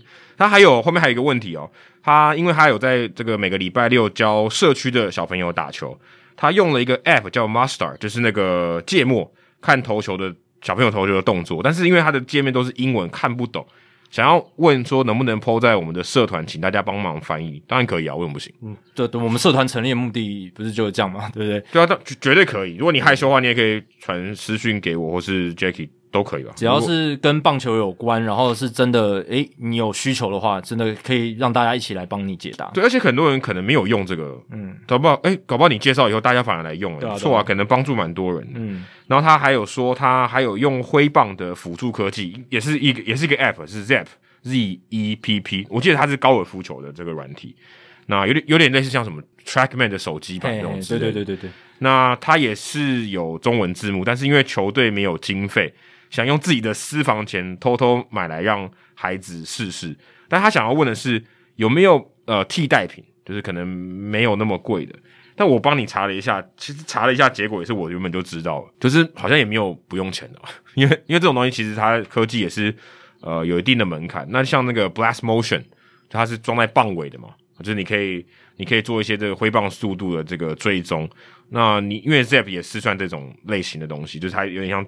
装一个东西在你的这个呃挥棒或是挥高尔夫球杆的这个情况上，所以目前应该是没有。但我在想说，这种东西也许它有一些其他的替代品吧，或者是你可能可以去找一些台湾有一些现成的呃一些训练的机构，他们搞不好有这些，搞不好可以让他们去试试看嘛。因为这种东西我觉得应该不是你日常要用的吧，就是你可能去，例如像 Base Para 帮帮忙大家夜配一下，嗯。嗯对，他有这种器材嘛，或者这种之类的，你可以去测试看看嘛。对，所以诶，你的挥棒速度多少？你不需要每天都都用嘛。嗯，也许你可以去，然后至少让大家有点像呃健康检查一样，知道诶你大概的程度在哪里。而且他们有专业人士可以来帮你做一些诊断嘛。对，所以其实如果是要我选择的话，我可能不会想要买，嗯，因为我没有这么常用嘛，我又不是训练机构。因为现在台湾越来越多这种就是算运科的棒球学校，对，运动科学的学校，就是超超。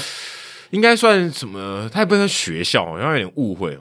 对了，但是就是机构嘛，对，就是机构，就是像补习班的概念，对，比较像补习班。对对对。那曹曹总的这个 Base Para，Base Para 就是很有名的嘛。那我觉得曹总他是很用心在做了。那如果你真的觉得诶想要培养小孩子，或者是你自己也有这个兴趣的话，可以去咨询看看。我们不是打广告，我们真的是。对，但 Andrew，我发票寄给你。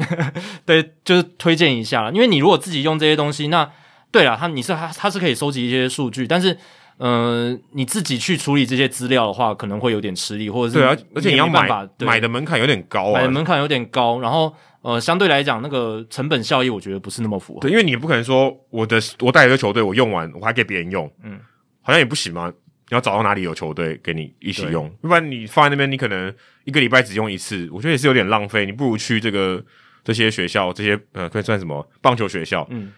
就是用他们的器材，然后付一次的钱就好了。对啊，对啊，而且重点是还有专业的人士帮协助你，然后解读这些数据，或是帮帮你做一些诊断，或者是呃给你一些训练上的建议，那不是更好？嗯、对，这个杨基悍将给你参考一下。我觉得如果是我，我可能不会自己花钱去买断这个设备了，嗯、因为我觉得需求没有到那么大。毕竟你也不是职业的教练嘛。那我觉得你可以去呃找这些机构，我觉得或许是比较好的结果。好，接下来是土城 Kenley Jansen。Kenley Jensen 现在到勇士队了。那他说最近常在脸书看到人家分享 Savannah Bananas 的比赛片段，连不看棒球的朋友都觉得有趣。可以请两位主持人介绍一下这支球队跟他所属的联盟吗？谢谢，并祝收听长虹。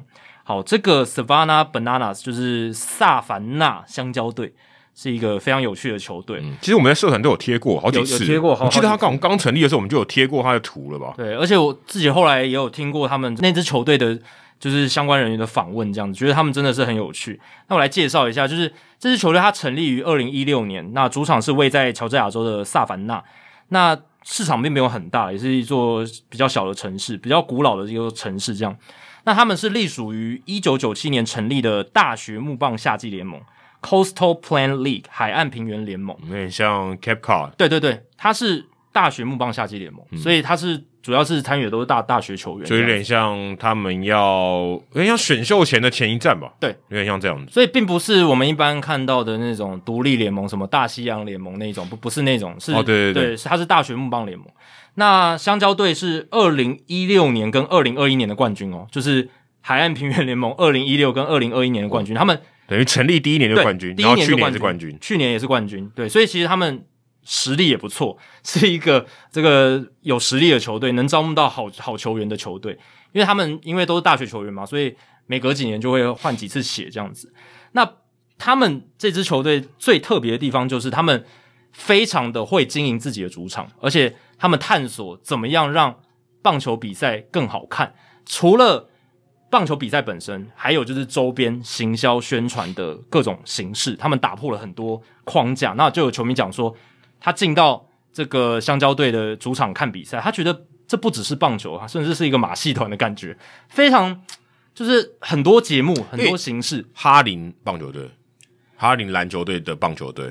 类似这种有点像，可是其实他们打这个海岸平原联盟，他们还是正规的棒球赛嘛，哦、这个数据还是算的，还是有打冠军的。但是因为哈林篮球队不是打正式的比赛，对对对对，他们那就真的是表演而已。但这个香蕉队他们是有打正式的木棒联赛的，所以他们还是有正规的比赛，只是他们在周边做了很多努力哦，让在萨凡纳的居民哦愿意进场支持，而且他们这个地方的这个棒球经营真的做得非常好。那先讲这支球队来龙去脉，就是一开始最早。在萨凡纳这个地方，大都会 E A 的球队坐落在这里，叫 Savannah Sand Gnats 哦，就是那种小黑蚊哦，小小虫会叮人的小虫 Gnats 哦，感觉很烦呢。对，很烦。G N A T 这个字哦，这个如果你猜 Wordle 里面，我一辈子都猜不对。对，这个这个很难，因为它它也是有五个字母，如果加 S 的话，就五个字母。对，然后这个队名我觉得取得不好了，你怎么用一个这么？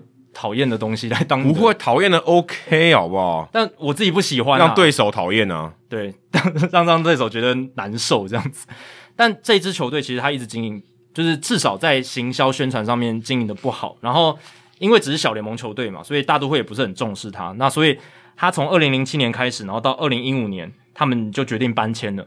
这支球队在二零一五年搬迁到了就是南卡罗来纳州的哥伦比亚这个地方，所以。sabana 这个地方就变成诶没有棒球队了。那、那个时候他们这个香蕉队那个时候还没成立，可是 J.C. Cole 跟 Emily Cole 这一对夫妇，他们就抛下一切来到 Savannah 来打造这支棒球队。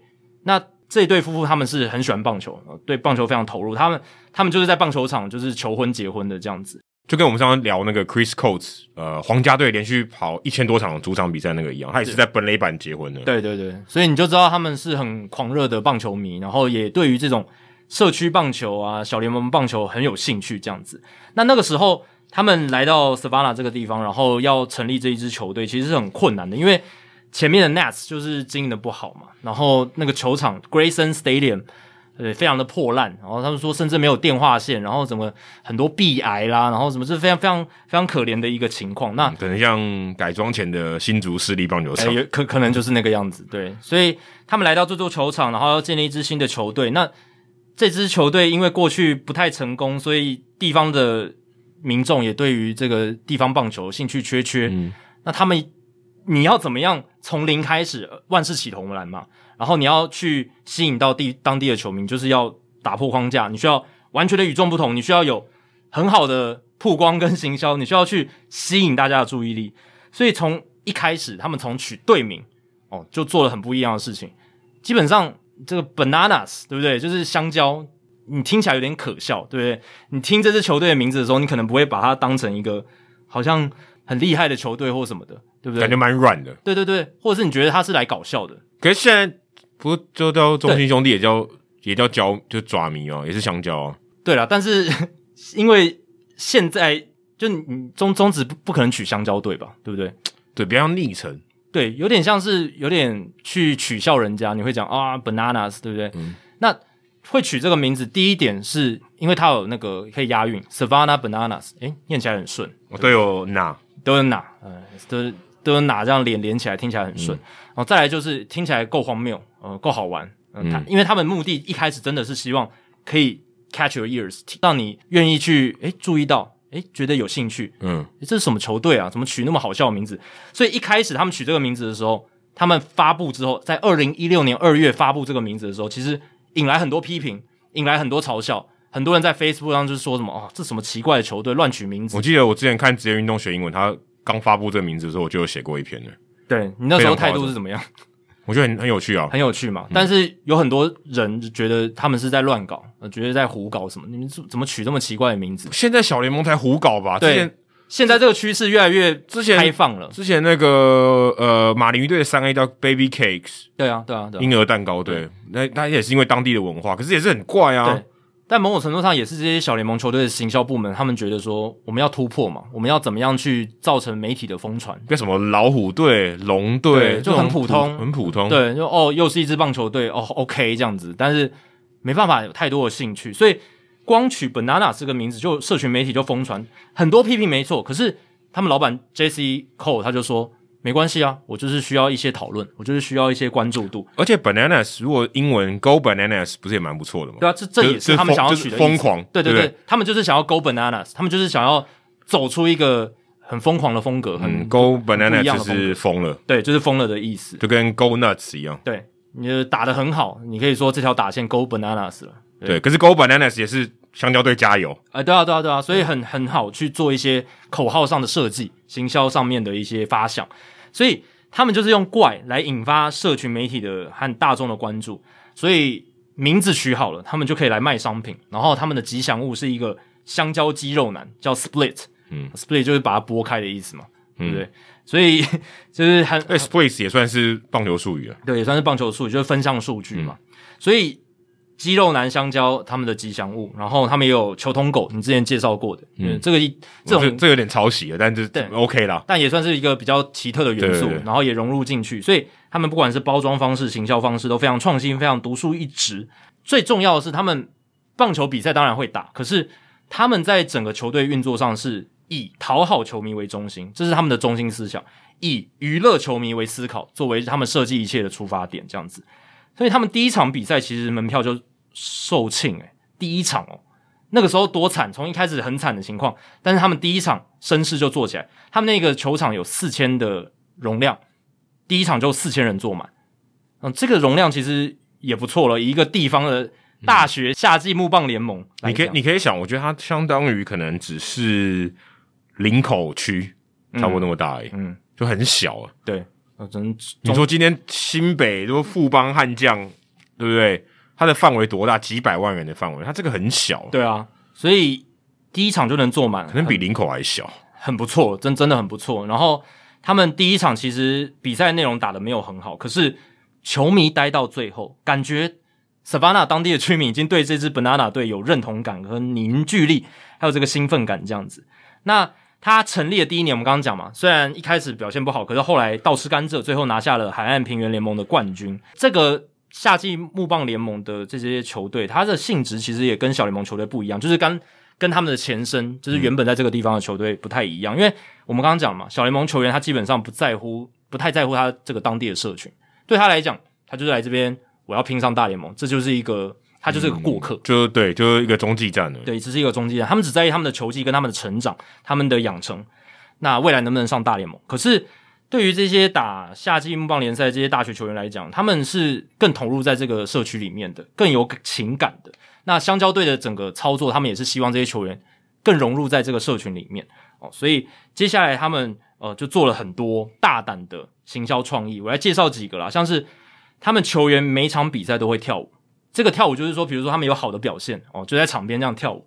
那可能也是因为这个夏季木棒联赛他们的嗯场边的规则没有那么松散，嗯、没有没有那么严谨，所以他们可以做一些事情。然后他们也会穿这个苏格兰短褶裙来比赛。嗯，这个最近在这个你看影片很多都有这个。对，这个就很容易就被分享嘛，就诶怎么穿着那么奇怪这样子？然后还有打者出场的时候可能会有那个加油乐队的伴奏，那个加油乐队是美国他们那个。Pep Band 就是那种有打鼓的，然后有那个音乐的。这个大家比较容易想象，台湾其实算有。对对对对，但呃，我们一般的这一种出场音乐，可能就是放放音乐嘛。对。但他们是用这个乐队来帮忙加油这样子。嗯、那其实，在棒球场比较少看到这个，但是在好像他们美式足球，美式有对就有鼓乐队。嗯。他们老板就觉得，为什么美式足球可以有，为什么棒球场不行？所以他就把这个引进进来。他这个老板，他就是常常讲说，为什么其他人可以做到，我们棒球限于什么传统，限于一些限制。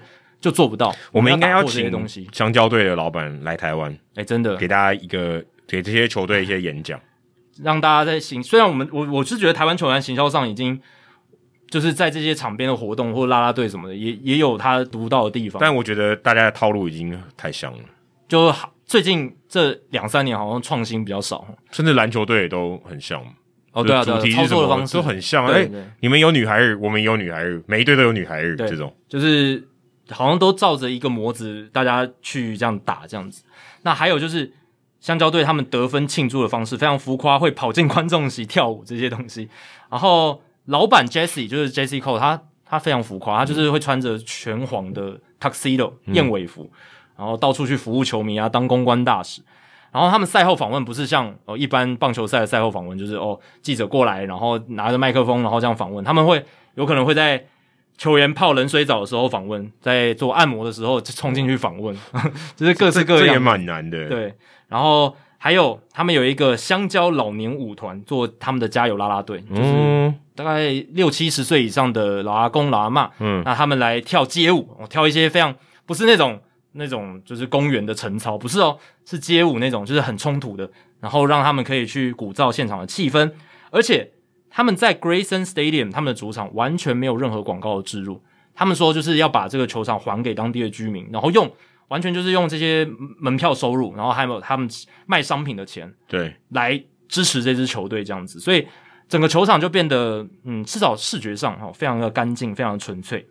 然后最后一个是最重要的，就是他们发明了香蕉棒球 （Banana Ball），这是一个。新形态的棒球也是大家在社群媒体上看到这些很奇怪的影片，什么踩高跷打球啦，然后他们一些很疯狂的一种一些各各式各样的奇怪的举动，都是在这个比赛里面把球棒点火。哦，对对对对对，就是一些花招，棒子不会坏掉吗？对，而且这个就是你刚刚讲的，有点像哈林篮球队那种形式的表演赛事的棒球，这个就是他们发挥的地方，就是香蕉棒球。他们发明了这个香蕉棒球。那老板 J.C. Cole 号称这个是全世界节奏最快、娱乐性最高的棒球形式。嗯，哦，他有几个规则，那其实还蛮简单的。他把这个规则写的非常简单，非常的易懂，这样子。啊，基本上他们就是稍微修改一下棒球的规则，每一局都有一个赢家，就是赢一局的得一分。我讲 head to head，但每一局对每一局，然后你只要得五，先拿到五分的球队就赢球，就这么简单。一局先拿到五分，就一局拿到五分，不是不是不是。一局有上半局跟下半局嘛？对对对。那你那一局你得分比较多，你就可以拿下一分。嗯哦。先拿下五分的，也就是说先拿下五个局数的，你就赢球，就这么简单。哦。那那有可能，那有可能打完九局还打不完呢，对不对？不会不会不会，他有 tie breaker，哦他有 tie breaker，就都零比零，或者有可能呃只有一家各得一分，这样感觉不会打到五分嘛，对不对？就有可能嘛，就达到一定要达到五分嘛。对，每等于每一局都要一个，就有可能每一局都要有一个赢家拿一分，但有可能有和局嘛，就零比就是零两个两队上下半局都都得都得了零分。哦，对，这样就没有分，这也是有可能，嗯、这也是有可能。但是他们还有后续的规则去避免让比赛太长，因为老板很讨厌就是比赛时间太长这件事情。但是他这样做其实每一局都有张力，因为每一局都会有一个结果，就是你得一分或者是没得分这样子。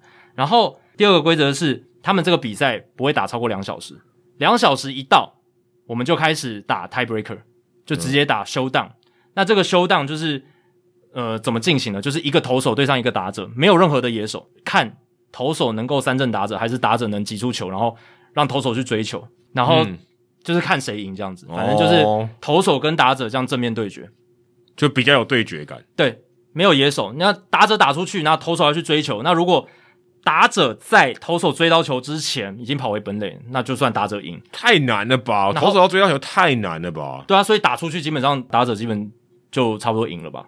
然后投手三振掉打者就是投手赢，这样、嗯、或者他用任何形式把它解决掉出局。嗯，这是一个他们休档的形式，就是反正比赛不会打超过两个小时啊，最多就两个小时，因为他说这个一般的棒球比赛都打太久了。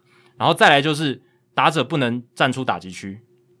非常严格的规定，然后不能短打，他觉得短打非常无聊。然后打者可以到一垒哦，你可以就是突然把棒子一丢，往往一垒冲这样子，这个是允许的。然后第六个规则是，你如果投出保送的话，击球跑垒员可以开始跑。然后呢，捕手要把球传给场上每一个野手之后，才能够去抓那个跑者啊，就是投手投出保送嘛，嗯，然后击球跑垒员开始跑，然后接到球的捕手要先传给。要绕一圈就对，对，防防守球队所有野手，甚至包含外野手。喂，这样怎么？这怎么？这样怎么可能抓得到？对啊，他可能跑到三垒啊，就看你跑多快啊。就是根本就抓不到。对，所以基本上就是最多就是可能就是你要让他减少他推进的垒包，你可能尽量不要让他上到三垒之类的，哦、或者是不要跑到本垒，尽量就是不要投出保送了，不然损失蛮惨重。他就是要让你避免投出保送，所以他这个规则意用意就在这里，你不要给我投出保送。如果投出保送的话。跑垒员是击球跑垒员，可以跑很多个垒包，这样、oh. 你会丢不止一个垒包，这样子对，然后也没有所谓的 malvisit，投手球回不能，呃，太拖时间了，对，然后如果球迷场边的球迷接到界外球的话，算出局。他这个街应该是要包含，就真的只就应该就是只有指就干净的街道哈，对，应该是如果捡到应该就不算。对对对对对，所以他们在二零二零年发明了这个 banana ball 香蕉棒球。那也是引起了轰动嘛，因为他不管是介绍影片，或者他们在脸书上面分享了这些比赛的镜头啦，一些精彩的花絮，都是让大家觉得哇，这到底是什么东西啊？就是这怎么打法会是这样？那这个比赛呢，跟他们参与海岸平原联盟的赛季是分开来的，分开来的。他们是在其他时间，像以今年来讲好了，三月、四月他们各有打两场 Banana Bowl，就是各打两场，然后到呃这个夏季联盟比赛结束之后，到八九月份。哦，他们还会有就是 Banana Bowl 香蕉棒球的比赛这样子，因为像表演赛哦，就是表演示范怪很奇怪的怪规则，就是推广嘛，然后宣传他们球队的特色。嗯、你看现在这么多大学的木棒夏季联盟，嗯、大家只知道 Savannah Bananas，对不对？还有 Cape Cod，、哦、对，对 Cape Cod，其实很多啊，超多，超多的。但 Cape Cod 是因为他们竞争强度高，很多名名球员都最几乎是最顶级的。对，那那他他是。认真嘛，就是认真要打，而且竞技水准很高，那知名度高，理解。可是除此之外，大家还知道什么？夏季木棒联盟的球队，台湾比较难的，台湾真的很难。美国可能有一些人知道，当地的会知道，对。嗯、但 Savannah Bananas 它行销到全世界，连台湾的乡民都开始讨论。对，我觉得基本上只要呃喜欢棒球，对棒球有点认识的，应该都觉得蛮有趣的。对，而且他们也开始办这个香蕉棒球的，算是世界巡回。他们说是世界巡回啦，但是就是。先从美国的城市开始去推广，嗯，到不同的城市去打这个 Banana Ball，然后让大家认识这个东西，然后也许诶有一些地方的呃社区的球队可能也会有兴趣嘛，就觉得说诶这个棒球节奏很快，很有趣，而且就让大家可以盯着比赛哦，不会像现在的比棒球比赛，可能你哦投完一球你就开始划一下手机，然后再等下一球，然后节奏慢，时间长，他们的比赛就是不超过两小时，而且。比两小时一到就是有 showdown，就是有那种 tie breaker，、嗯、马上让比赛可以有一个结果。结束，嗯，对。然后每一局都有可能有再见安打嘛，就是、嗯、对，就是如果你你是主场球队，你打出第二分，然后客队上半场只得一分的话，对，那那那局就结束了。那局就是你拿下一分，对，这样会快很多。对，这样会也比较刺激一点嘛。嗯、就等于说，对方如果得零分，你下半局只要得一分就结束了。哎，对啊，所以。整体看起来，这个 Banana Ball 是有它的特色，是有它的一个独特性，然后也成为 Savannah Bananas 这支球队它之所以会变得那么知名的主要原因啦。哎，感觉疫情结束以后，我们可以来代理一下。哎，对对，办啤酒大联盟香蕉棒球，不是直接找他们的人来来台湾表演啊，也不错吧？那我们我们也可以组组队去打。哦，台湾的组队去打，对啊，也可以啊，跟他们比赛嘛，对不对？嗯，这双向的，对啊，他们可以来，然后我们也可以去。呃，对啊，都可以啊，好像不错诶、欸、因为他这个老板 J.C. Cole 感觉就是毫无百无禁忌。诶，你只要有提案，我们觉得可以 work out 的，嗯、我们就来试试看的感觉。J.C. Cole 的他的缩写就是 J. Cole，就是那个饶舌歌手 J. Cole，感觉 Cole 哦，Gary Cole 也是那个 Cole，嗯、哦，C O L E。我刚顺便再查一下，Savannah 它的人口才十四万呢，十四万五，很少，真的其实很少，其实不是一个很大的地方。但他们他们几乎主场的门票全部都是卖光光。对啊，你看这个一票难求，这蛮厉害的。当然，我觉得中华之棒可能嗯不能完全就是。套用这个逻辑，可是有一些东西还是蛮值得学习的，就是场边的行销啦，场边的行销活动，包袱不用那么多嘛。对对对对，包袱不用那么多，可以多一点突破。好，接下来是东方哈佛陈杰宪，他其实跟这个戏子 Francisco Lindor 他们问了同样一个问题，对，而且时间只差两天，嗯，很厉害哦，很刚好。那他们的问题就是，他们想问今年球季四月十三号。也就是科尔小投出完全比赛那一天，那场比赛。没有完成的完成，哦，我没有完成，对对对，投出七局完全比赛的时候，他他们都发现 Mookie Betts 他在守备的时候，在右外野守备的时候，呃，他们的腰上都有一个腰包，我觉得很像那个呃夜市小贩找零钱的时候用的那个腰包。他想要问这个腰包的用途，因为他看比赛很像常常没有，就是没有看过这样的装扮，因为你可能看过那种呃包头的，啊，然后整整个弄起来像这个。抢劫犯的这种、这种、这种装扮，可是没有看过有人，诶，这边放一个腰包，他想说，诶，这个就是有点挂着一个腰包手背，会不会觉得不太容易跑动？嗯，我想这应该是会。那他想要问这个是什么东西？那其实很简单啊，如果你有看美式足球，你看那个四分卫，因为美式足球通常是冬天在打嘛，对，秋冬在打，他们很冷，室外的比赛很冷，他们四分卫因为常常用到手要传球。所以他们要保持这个手部的算什么活动性，嗯，不能太冰嘛，太冰你没办法抓球，或者甚至可能会掉球这样子。那这就是暖暖包了，因为它要保持手部的温度。那那天双城队的比赛嘛，在明尼苏达 （Minneapolis） 很冷啊。现在才那个时候四月嘛，四月中的时候。对啊，他们又不像那个 Kershaw，他可以，如如果今天要投球，对不对？我先确保我手暖，我再投出去嘛。他这个如果要传球，他拿说，呃，手上我还把手弄暖，我再丢出去，哪来得及，对不对？他随时就是要暖的，要暖的，随时要保持暖。所以他如果只要诶、欸、这个球没有 ball in play 的时候，他可能就手就放在里面。诶、欸、真的有我球来的时候，我手至少是暖的，我可以马上传球。对，至少我的手感不会跑掉嘛。不然你如果手冰冰的，对，不是白冰冰的，手冰冰的时候丢出去，也可能就拉茶就掉，就直接掉到地上，对不对？对，那他就是要保持这个温度而已。真的很重要，因为那天双城队主场的气温摄氏三度，摄氏三度。因为是华氏的三十八度，非常非常低温，而且风风蛮大的，所以场上在外野又空旷，所以外野手真的要保持他手的温暖。对，所以我想 Mookie Betts 他在以前应该也有，嗯，在红袜队的时候，我想应该也有，只是大家可能没有注意到的。对，因为红袜队也很冷啊，在波士顿也很冷啊，嗯，所以这个情况，我觉得或许大家可能刚好都注意到这场比赛吧。对，不然不然，其实这个我觉得还算蛮常见的，因为我记得。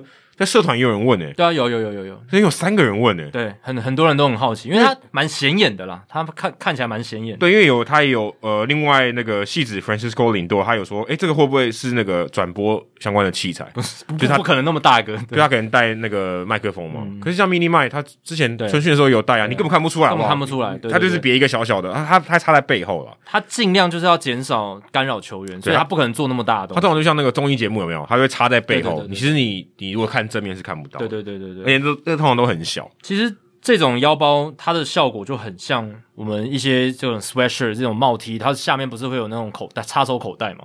对不对？哦、但是它这个里面可能有放，对，它真的会发热。对，它会发热嘛？它它一定有暖暖包那种效果在，它手插进去就很热。但我觉得那个感觉很像啊，反正就是你手插在腰际那边的感觉。哦、但它这个是你就可以拆装的嘛？嗯、就是说你如果比赛的时候你不需要，你就把它脱下来。但的确看起来是蛮会影响跑动的。它如果扑，就是它如果。就往前扑可能会卡住，会被挤到。对，就是还是、嗯、我觉得还是有点扣分，但它大太有点太大了。对，我是觉得为什么要做那么大？对对，有点突兀，或者说它其实可以放暖暖包啊，就是我们一就插到口袋里面。对，就是呃，就像我们屁股后面球裤后面有口袋嘛，那你一般那种台湾你买到那种暖暖包，其实放在口袋里面应该是可以，也蛮热的。那至少因为我看常常看像呃，我之前看那个 Arenado 或忍动，嗯。他们守三垒的时候，他们屁股后面是有一包瓜子的、欸。嗯，对啊，是是是可以装东西的。对，所以而且是代表说这个影响相对是小。对对他他哎，三垒的动作这么及时，而且他们口袋里面本来就会插一些手套，什么打打击手套，有时候插在屁股上，所以应该是 OK 的。我想说，感觉这样比较合理一点哦。嗯，那可能这比较能复用吧，就是一直用，暖暖包用完就丢掉了。所以我猜应该是这样了。那呃，它的目的就是暖暖包，就是其实很简单，很单纯，因为就是真的很冷。对，那你可能再过一个月你就看不到了，因为天气很热。可能他们不不需要是暖暖包，而是换衣服。这些装备到基本上五六月就会渐渐的不见了啦。对，应该会不见了。嗯，接下来是四号公园呆佛，呆佛是谁啊？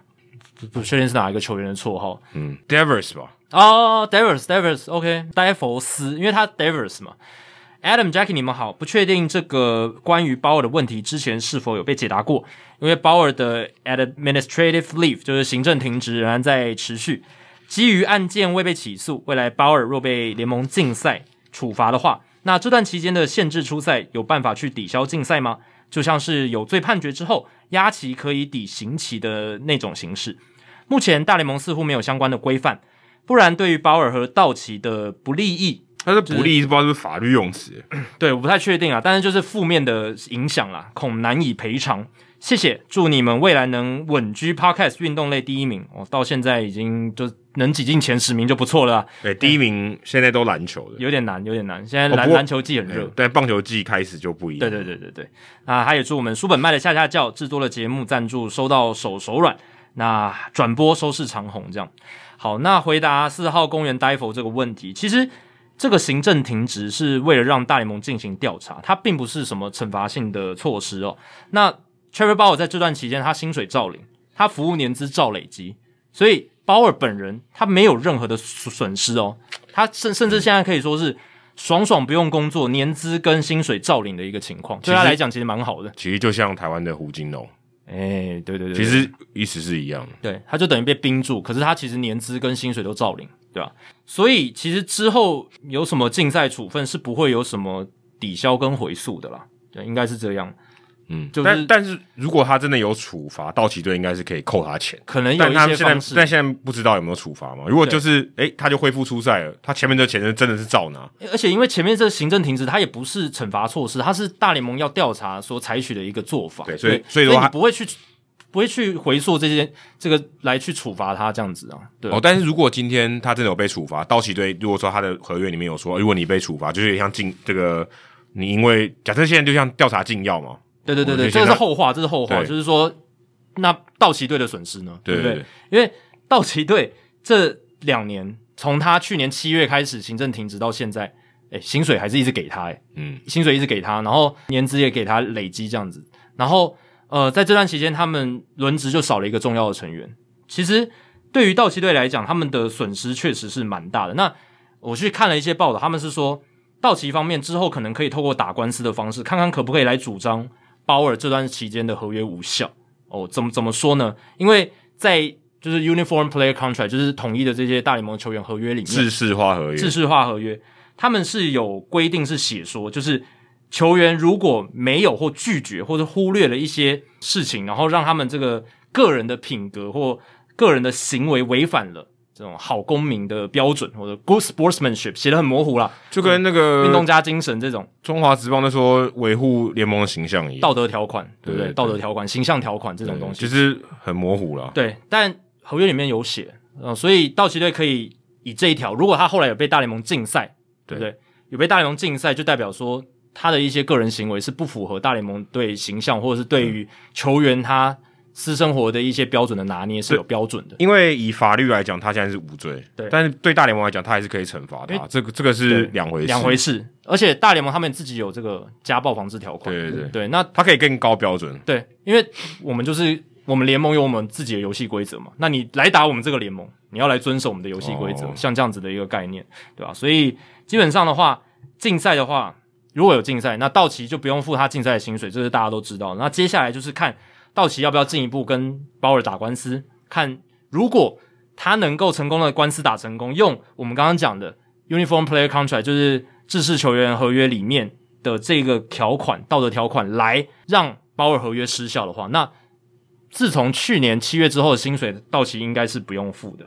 可是这个难度是比较高的啦，因为之前的判例，像是二零零四年有一个投手叫 Danny Nigo 啊，其实还蛮有名的，也算是一个名将啊。他因为去嫖妓啦，然后有被、嗯、有这个嫌疑在。那对于当时他所属的球队科罗拉多洛基，这是一个形象上面的重伤哦，就是去嫖妓这件事情。所以那个时候洛基也是引用了这个制式合约里面的道德条款，希望可以让 Danny Nigo 的合约失效。嗯，那当然 Nigo 也不会坐视不管啦。嗯、这个他毕竟那时候合约签的很好，而且对于球员工会来讲，他们是不希望有这种判例发生。嗯，对，因为有判例发生的话之后。其他球员如果因为类似的情况，这个合约就直接失效的，这个门槛就会相对降低很多。这对球员方、劳方来讲是一个很可怕的事情，是一个很很大的权力的让步。所以 Nigo 那个时候就也上诉这样子。那二零零五年，他跟洛基队是达成了一个私下的和解，那是呃剩下一千九百五十万美金的剩余薪资，嗯，Danny Nigo 可以拿一千六百万，那等于是哦，好啦，我让你们少付三百五十万这样子。所以洛基靠他们的官司，或者说他们这个调解呢，呃，这个私下的和解，争取到了三百五十万美金，这样，所以还是可以的，可以，只是他也没有完全的失效嘛。所以哦，道奇如果要用完全失效有点太难，太难了，因为工会这边绝对不会让步，然后对啊，因为完全请的律师也不可能，完全有点丢脸诶，律师团他颜面无光嘛，对啊，对。有点丢脸，球员方的律师团会颜面无光，所以如果道奇队去争取的话，我是觉得也有可能，也许像 Nigo 这个案子一样，他们可以。收回一些失土有没有？收回一些钱这样子。嗯，那我是不知道他们道奇队有没有针对这种事情，应该是有保险吧？保险感觉也可能可以来 cover。保险感觉是意外，嗯，对不对？就是，但这个也算对球队来讲也算是意外吧？哦，对吧？就是这这也算球，这不是球队能掌控的事情嘛？对不对？这是球球员的私德、私生活造成的影响。这个我法律上面。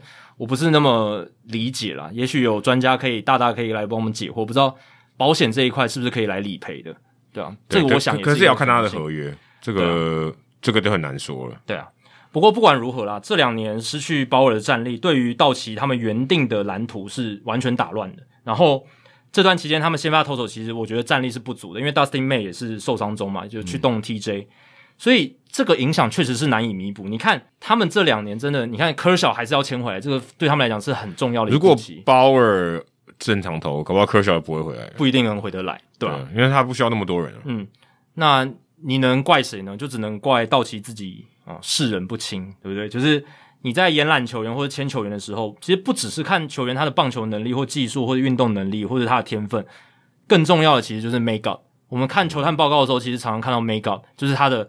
这种人格特质，他的处事态度、待人接物，诶，这些真的还是非常重要了。那鲍尔其实过去的历史大家都非常清楚，他就是一个呃特立独行、比较有强烈性格。那当然，他私生活，他对于他的性生活有什么喜好，这个球团呃老实讲很难去掌握了。但他是一个变数，是一个变数。可是你今天道奇队这一方面就是没有掌握的很好，所以因为你寄出了这么大张的合约嘛，你当初是三年一亿零两百。两百万美金签鲍尔，你基本上你是投注了很大一笔钱在他身上，嗯、那这笔投资也有风险，那他只能说道奇队下了这个赌注，看起来到目前为止是赌错了。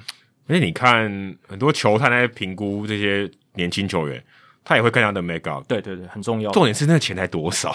哎，对对对，才十几万，有些不到百万的，对不对？对，你投资一个球员一年三千多万。然后这个 make up 你其实之前是没有搞定的，但我不能讲好或坏，可是它就是造成你比较造成损失一个比较高的风险，就在那里。对，那你还是愿意赌？OK，那就是这样。当然，现在我们还不确定大联盟会不会给竞赛，搞不好就大联盟的标准，哎，鲍尔也是 OK 的，哎，对不对？因为这个是我觉得很我觉得我觉得很难。对，但我们还不知道嘛，对啊，但。如果大联盟判禁赛，那就代表说在大联盟标准，哦，这个是不能接受的。对，那可能就轻，我觉得轻轻的就很很少，高高举起，轻轻放下，因为这个行行政停职很久了耶，超久，而且一直延，重点是一直延，一直延呢，对啊，就不知道要调查多久。但是这法法院都已经有结果了，对，因为照理来讲，如果今天他就没什么大不了，啊，假设大联盟觉得没什么大不了了，嗯，应该早就已经结束了吧？对啊，不需要拖那么久啊，对吧？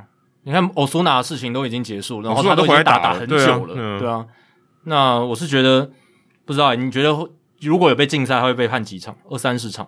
二三十场其实还好嘛，就等于就是轻轻轻判，他就刚好 rehab 回来就就就结束了，就结束了，对啊、差不多啊，对啊，就练投一下，对不对？春训一下，就就延长春训开始，延长春训开始，然后回来投。那你觉得道奇会让他投吗？不会，不会，会用方式去跟他打官司，或者是用什么方式？我觉得道奇如果如果真的是刚按照刚才这样说，OK，他就结束，然后让他 rehab，那道奇队一定会把他，我觉得会禁赛，交易会禁，会让他禁赛，就像把他冰起来这样，冰起来，因为他对他来讲，他如果他如果让他上场，他有太多。不需要的东西会出现，公关的危机啊，嗯，对，人家一直问，对不对？那公关就疯掉了，嗯。可是如果如果他真的回来的话，其实你也不能冰太久，基本上你就是要把他 DFA 吧。如果你不用他的话，嗯，对不对？也对，你要把他移出四十人名单啊，你也不能占一个空间，然后都不用，然后又拿那么多薪水，对，这我觉得最后就是认赔杀出，就是你把他 DFA 掉，公关的危机让别人去处理。对，如果有人要承接他的合约，很好嘛，对，给送送给你们。那如果他过了 waiver，没有人要捡他，那就是把他释出，然后道奇队就是把剩下的薪水全部吃下来，然后看其他有没有愿意球队愿意去挑战这个红线，然后签 Trevor Bauer。哎，说到这个延长春秀，我最近看到他的影片，他说他 I'm ready to pitch，所以代表他可能已经 OK 了。他应该都，我我是觉得以他的个性，他都是准备好的状态，随时都可以上场。对，随时都可以上场。可能也是跟其他球队在招手说，嗨，如果我之后到期不让我投的话，可以来找我这样子。嗯，不过我觉得大联盟球队应该不会，我觉得理性上应该不会想要有人接这个烫手山芋。太空人队的事情大家都看到了，我觉得有人示范给你看，我觉得这太难了。可是 Correa 还是有人签啊，对不对？还签的那么好，对不对？Correa 算是风头上最大的人物了吧？他的形象也算有被重创，当然跟这件事情比较不一样，对，比较不一样。至少现在手头上最大的案例就是 Roberto Osuna 还没有在大联盟投球。对，对这个我觉得是他比较好的潜力。对，那就看接下来怎么发展了。我们自己也很好奇啦，就是看这个行政停职怎么结束，然后。大联盟有没有把他禁赛？好，接下来是小侯同学，他说上一集我们提到减少选秀的轮次会影响到非裔美国籍球员上大联盟的机会。哦，这其实是很后面我们才聊到的。我想问大联盟制度中有没有类似中华职棒的自主培训，然后进到球队的这种管道？谢谢。那我特别去查了一下自主培训的定义哦，台湾棒球维基百科里面写到说，呃，自主培训选手是中华职棒实施，有一点像是日本职棒的育成选手，或是韩国职棒的申告选手啊。这个育成跟申告都是汉字啊，所以其实字面上的意思有点不太一样。那的一种培训的制度，那它的条件呢，是你曾经参加过中华职棒选秀会，但是落选的球员。那这些球员呢，球团可以自行的去接触，然后是把他延揽进来，然后在下一个赛季的年度可以向球团登录参与二军的赛事。但是如果呃你的表现很好，在八月三十一号的登录之前，你可以把这个球员登录成正式的球员，在一军的出赛。但是有一个条件哦，就是哪些球队他可以有自主培训的球员，他必须他的六十人的编制，等于他六十人名单是满的。就说啊，我现在没有办法放正式的球员，所以我有一个算什么 extra player，就是我可以多培养一些球员，可能以备不时之需。因为我今天我六十个球员，诶，有一个人受伤了，或者有两个受伤了，我要有人补进来嘛。嗯、啊，那如果是这样的话，你可以有一些自主培训的这些球员。但是他说自主培训的球员并不符合，就是他们有合约所属，对，有点像是呃，我今天可能我在兄弟，那我没有合约嘛。我明天我想要去乐天，法律上基本上是可以的，有点像自由球员吧，可以这样讲。但是他可以随时在不同的球队里面穿不同的球衣，但他不能到二军的比赛，呃，就像这样子，所以他必须要满六十人的名单，而且他参加过选秀会，而且落选。那这个我觉得跟大联盟的情况有一个差异哦，因为中华职棒它只有一二军嘛，等于两个层级。但大联盟它有四十人名单，中华职棒有六十人名单，可六十人名单是整个球团，就是一二军全部加起来。可大联盟四十人名单就是。一部分的大联盟球员，然后有一部分是小联盟的，算是可以说比较接近大联盟这些球员。嗯、但是还有非常大的一部分的球员不在四十的名单里面，都在 minor league roster，是小联盟的名单里。对，但这一些球员某种程度上，我觉得跟自主培训也很接近的，因为他不在那个名单里面，但是他也可以随时解约。他也如果他今天没有经过选秀会，因为他就落选嘛，他有可能没有经过选秀会，他也一样可以签啊。嗯，甚至你可以，你可以想象，就像国际业余球员的，嗯，对不对？就是。如果你不是在选秀会上被选了，你的 bargaining power 就是你的谈判议价的能力就超低，低到爆，因为你就没有这个没有工会，没有选秀顺位的这个保障的这个参考的金额，所以你可能谈到就是 maybe 了不起五万签约金就可能很多了。对啊，而且后续的保障就是因为没有工会的关系，所以基本上球队想踢你走你就走了。对，所以他们可能就可以接受非常低的签约金，然后我就是去打球。对对对对对，就比较接近你所谓的自主培训，但是美国职棒是没有没有这样的制度，对，没有这个制度了，所以他也没有这个词。但是你只要想，他如果现在是落选了，就在选秀会上没有人选他，像二十人，跟现在就非常多人会落选。假设每一年出产的人都一样多的话，二十轮就有代表，可能原本有二十轮，呃，四十轮的时候，因为后面的二十轮都没人选嘛，所以可能会有更多人是他有点像自由球员那样去接触他，就是选秀会上面落选的，所以比较像是这样的情况。那他就是自由球员啊，就不用想太多，他就是自由球员，就是没有合约的人，嗯，就是自由球员。那他也不会像说台湾呃自主培训的人，他会用三位数嘛。什么一一三一一二，台大的毕业的是一一二，好像贴个标签说，对你就是自主培训，对，然后交大毕业就一一三，清大毕业就一一四，不是不是这种，他他会有三三位数背啊，但是美国没有嘛，嗯，如果你是选秀会落选的，我签你，一大跟大家一样嘛，就是一个球员，对，就是一个球员，一个球员这样子，嗯，所以他们的组成其实就是有，嗯、呃，说可以说有选秀会选到的，国际业余签约签到的，嗯、或是诶，他就是本土的球员。但是没有人选秀会上没人选他，他一样可以签。很多这种球员其实很多。对对对对。那他就是一个试验的机会嘛。大家看过那个呃心灵投手，嗯、他他可以就算是 try out 进来的嘛，就一样的意思。有点像是乱枪打鸟了，就是这些球员他成功的几率本来就很低，可是。他便宜嘛，他基本上没有什么斡旋谈判的筹码，所以我可以签一些进来，那看能不能就不小心中了一个乐透也说不定。反正我今天在这个春训的基地，延长春训，很多人可以试嘛。对啊对啊对啊。我让你打个一两场比赛，嗯、就知道你的斤两在哪，他就去试试看。对，这种情况其实是非常非常多。而且还有一点就是，小联盟也需要陪练员嘛，对不对？嗯、我们之前讲过，就是 Top Prospect 这些新秀，他是这些球团重点培训，然后希望可以未来大联盟。可以用到，但是其实小联盟很多球员真的就是陪这些球员打球的，因为小联盟你就是要有这些比赛嘛，当然比赛需要人，对，所以有时候真的就是花一点小钱把这些人签进来，在小联盟陪这些公子打球。对，你就其实道理很简单，你说呃，整个大联盟的球团中所有层级一百多个球员，每一个都是可以上大联盟的吗？当然不是。如果可以的话，那个球队超级无敌强。哦，那。可能比现在道奇队还强个十倍哦。对，就超级无敌强。可但事实上就是没有。对，我我像我之前应该有提过这个例子吧？就林志伟他在 E A 的时候，嗯，你去看他 E A 的队友，嗯，E A 队友二十几、二三十个人，只有两个人上大联盟。对啊，你就知道其他人都是讲他就陪练的。对啊，有些人搞不好都已经退休了，对不对？就是去转职了，就不在棒球圈的太多了。他如果能当教练，已经算很好了。所以其实很多啦。你说自主培训，其实。对啊，台湾这边比较特，我觉得算是比较特别，因为它真的，呃，pool 相对小，非常非常多，所以你会觉得，哦，他就是六十人以外有一些自主培训的人，嗯、但其实美国那个那才是更大的比例，因为我们目前其实没有太完整的农场体系了，对不对？就是大家就是各自的二军就这样子而已，你就讲一军就是可能像他，可能像美国职棒的一 A 到三 A 的人都有，啊，对对对，然后二军呢？就是不属于这些的人，全部都塞在那里了。对，就是他可能是就像菜鸟，第一年进来的人在这，然后呃最高层级的人附件就也在这里，嗯，然后是很怪嘛，嗯，对不对？你说叫呃那个 Henry Sosa 去面对一个高中刚毕业的，嗯，这是大人打小孩嘛，对，就落差蛮非常大，对啊。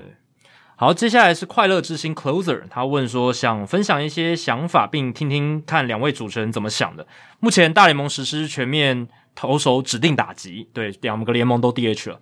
那因为如 Jackie 所说的，在高中之后，为了专业分工哦，投手会钻研投球，那打击就比较少去练了。那那么未来有没有可能增加另一个指定打击的位置？我的想法是，比方说捕手这个位置，要蹲要接要补，一场比赛的体力消耗非常大。以后有没有可能为了让比赛打击强度提升，增加了捕手指定打击，让手背强的捕手更专精，也能减少病痛？感谢两位主持人每周的专业内容。诶，其实快乐之星 closer 这个问题就问得很好，这个也是我们想要诶收收到更多像这一种的问题了，嗯、就是一些诶激荡思维、激荡想法，然后规则制度上可以怎么改变等等这种。他，他的文体就是未来有没有可能？它的文体啊，就是它有出现在关键字，代表就是符合该的条件。没错没错。那我是觉得未来大联盟应该不太会啦，但这个议题真的很棒，就是。对啊，其实指定打击这个制度也是后来发明出来的嘛。对不对？本来投手都是要打击的，他也不说也不说本来啊，你现在在这个一般社会球队也都是这样，对对对，有些大部分如果去合并打也是要，就是规则你投手也是要打，因为棒球最早发明的时候就是九个场上的守备员，包含投手都是要打击的。那当然，后来随着时代的演进，诶，有不同的需求出现，有不同的角色去分工，嗯，所以出现了指定打击，然后去指定代打这个投手的位置。所以未来会不会有新的指定打击？然后他指定代打的这个位置不太一样，不一定是投手，我觉得是有可能，但我自己觉得大联盟应该是不会。那。为什么呢？因为这个议题被讨论过，那主要就是因为你如果一开始先捕手嘛，那可能接下来就说啊，游击手也很那个防防守的要求也很高啊，那我们也把游击手来一个指定打击好了哦。中外野哇，好累哦，就是跑来跑去，这样讲下去应该就变成对进攻组跟防守组。对，我想讲的就是这，这可能会引发所谓的这个滑坡效应啊，就是大家会不断的往去更多的这些指定打击，那最后就变成你刚刚讲的。进攻组、防守组、打线一批人，然后防守一批人这样子。那我觉得这个对棒球的发展是比较不好的，因为这样的话，你看现在我们的棒球已经是很难养出一个明星了，因为棒球员在场上他的时间是比较少的。先发投手五天出赛一次，对，他那场比赛会有很多镜头，可是他五天出赛一次。然后野手的部分，他一天就上场打击了不起个四五次，一般情况。然后守备的时候也不一定有球可以处理，所以。我们之前不是一直常聊吗？就是棒球为什么相对来讲明星比较难培养，然后比比较难产出像 NBA 那样子的这样这样子的一种话题热度，一人宰制整场的比赛。对，你在 MLB 找不到像 LeBron James 那样子的一种影响力，跟全世界体坛的影响力。大谷翔平现在可能可以接近了。对，但那也是因为他是非常特例、特例、特例嘛，一百年来就一个，对不对？对。那在这样的情况下，因为出赛的这个镜头少，就是打击本来镜头就比较少一点，然后守备的机会这个镜头也比较少，对啊，所以如果你再演化成哦，全部都是指定打击，然后全部都是指定守备，那这样子的话，那守备员的价值就会相对来讲低非常多，对对对，他可能那个整体的平均薪资会直接荡到非常低哦，对。对，而且你所需要的球员也会变得更多，你的 roster 要几乎加一。加十个球员上去，对不对？嗯，多一就多一倍了，几乎多了一倍嘛，对吧？所以在这样的情况下，我觉得对于整个棒球，如果你要去以养明星的角度来看，可能比赛它可能会变得竞争强度真的很高，因为大家都更专精在自己的位置上，呃、嗯，大家对打击会变得更好嘛，然后防守强度也会变得更高，等于最强的十个人来打，跟最强的十个人来防守，对啊。而且我觉得，你看投手为什么棒球随着棒球时间演进，投手越来越强，也是因为指定打击这个制度的产生，让专业分工越来越明确。嗯，那投手的强度也越来越高，所以对，可能比赛的强度会变得高。可是，当比赛的强度跟竞争性越来越强的时候，比赛本身的娱乐性会提高吗？这个是大家可以去想的。嗯，因为你看我们现在就是数据分析，让我们的比赛的强度越来越强，然后投手投的越来越快，然后打者也越来越厉害什么的。可是。比赛有变好看吗？其实是变难看，可能，可能没有，对，可能变单调了。因为三振变多，全垒打变多嘛，场内球变少了。对，这个就是我们之前一直在讨论的，对吧？所以在这样的情况下，不一定是我们想要看到的情况。其实我们希望的是，你回回想过去嘛，我们看到那些大明星，为什么他们变大明星？他都可以做很多事情，嗯、然后很全能、很强。大大谷一个人还做更多，对，他就是因为二刀流才大家这么喜欢他嘛。他做更多事情了，嗯、他甚至包含到投手。那以前不管是像什么。就是真真的很厉害的明星，Derek Jeter，呃，他也是守备很多 highlight 嘛，对不对？嗯、当然，我们后来知道他守备范围不大，可是但 highlight 是，但我觉得 highlight 还是还是 highlight，highlight 有价值，对，highlight 是有价值，有价值。我觉得 highlight 不能呈现防守好不好，但它至少是好看的，好看嘛，有娱乐性嘛，这很重要。就像你喝可乐好喝，但不是它一定要健康啊，对，对不对？它不可能均，你不一定要均衡嘛。它让你快乐，可是它对你身体不好。对啊，这就是吉吉特的守备让球队不好，可是 他他的 highlight 让球迷开心，嗯、对不对？这是相同的道理。所以，呃，我自己是觉得，以一个球赛娱乐性还有这个商品品质的角度来看，球员他还是尽量能做越多事，然后让他可以发挥更多运动的技巧，这个是比较好的一件事情。而且你刚才讲到人数，我觉得人数是很大的关键。对对对，呃，当然大谷翔平二刀流这个是很例外，可是你可以看到为什么大家会。呃，欣赏这件事情，他一个人做两件事，其实其实是有它的价值，就是 OK，他就是填一个位置，但他可以做两件事情。嗯、再就是你看到棒球，其实他在推广现在五人制棒球，嗯，哎、欸，原本是九个人在打，变五个人，代表其实他的这个可以说他的逻辑或者他想要做的事情是，我让只要五个人就可以打。以前我们常常说棒球比赛好难打，为什么很难打？我根本就凑不到九个人来打。对，我朋友就没，但不是这样，那朋友就是一次找不到十八个人嘛，很难很难凑嘛。对，现在运动赛事的趋势，他们的发展严格，都是尽量缩小比赛的规模，场地缩小，人员缩小，尽量精简化，让你随时随地轻松打。呃，五人制足球，对，三对三斗牛，斗牛都一样，都一样。不然，如果今天按照这样的逻辑。妈，我应该十个人打篮球，对，就是一队十个人。对啊，你应该现在都是在降低参与的门槛嘛？那你如果又提高了参与的门槛，就是说参与人数这一部分门槛提高了，嗯，你这样更难打了，对不对？就你一场比赛有那么多人，而且场地或者是整个经费就会变多。哦，对啊，对啊，我、欸、我今天球队原本养二十个人，我现在养四十个人，当然平均薪资会下降嘛，所以可能稍微抵消一点，可是。你需要人更多，你要顾及到的事情就更多，对对，就很麻烦，对吧？所以是对你讲到这一点很重要，就是我觉得不太可能去增加这个参与的人数。照理来讲，应该是要下降，应该要下降的。其实现在你看，我们不是每一年都在讲哦，这个哪一队哪一队又创了他们单季使用人数新高，什么、嗯、这个都是不好的事情诶，这代表受伤很多，然后或什么，然后可是工作机会变多了，对，可是每个人拿到的利益都变少，对，其实大家都变。变什么均平哦，有点像这样的感觉。哦，当然他们拿到的钱还是多啦，就是相对于一般人来讲，可是平均薪资有可能会下降嘛。你前几年我们有看到这样的情况，对吧？所以我是觉得这个在大联盟比较不会发生。你看，光取消一个国联的投手打击就已经要这么久了，对不对？对这么快这么大的门槛要过了。但我这个可能就是说精彩度啊，工作机会。一些一些考量，可是如果你要做这么大幅度的变动，我觉得已经超过这个了，嗯，就超过什么精，就是讨论到工作机会或是精彩度的事情，对啊，就整体推广就是很不利的。当然，快乐之星 closer 他一开始只是问捕手这一块啊，但是我是觉得捕手他当然这个防守的要求非常高，可是。嗯至少到目前为止，我们是可以找替补捕手啊，对不对？有二号、三号捕手来做轮替的话，其实是你是有办法维持住捕手健康的，只是看你要不要做。电子好球带以后，搞不好 framing 就不重要了，呃，相对要求对防守的要求又更低了，更就更降低了一点。对对对，所以这个这也是蛮有趣的对，对问题，嗯，因为说真的，捕手呃场上九人，如果你真的要替换一个指定的人去代替的话，捕手应该就是第一优先，第一优先啊，除了投手以外。好，接下来是青浦的 Mookie Betts，青浦木基贝子哦，后面还写今年有点雷哦。不过你你这个发问以后，他就打全垒打了，开季小低潮啦。对，开季小低潮 OK 的啦。那可他要问的问题跟红袜也跟道奇没关诶哦，所以那个 Mookie Betts 也是防守范围也蛮大的哦。问到别的球队，他说小熊队的 Wrigley Field 会展现常春藤魔术，也就是说。常春藤里面会变出球来，造成场上有两颗球以上进行的有趣的画面。想请问这个状况以外，大联盟有没有曾经在比赛进行中超过一颗球吗？这应该是不可能吧？我不太懂他的意思，就说有人把球丢进来，是不是？我觉得可能在十九世纪或者是二十世纪初期还很草创的时候，可能有，哦，可能有，但但我觉得我我查的是没有，嗯、因为呃，如果有的话，应该会有，就一直被重播。就是如果真、哦、真的影彻底的影响比赛，就像我们讲那个 Kissing Bandit，就是他冲进来闹场嘛，也、不算闹场就亲别人。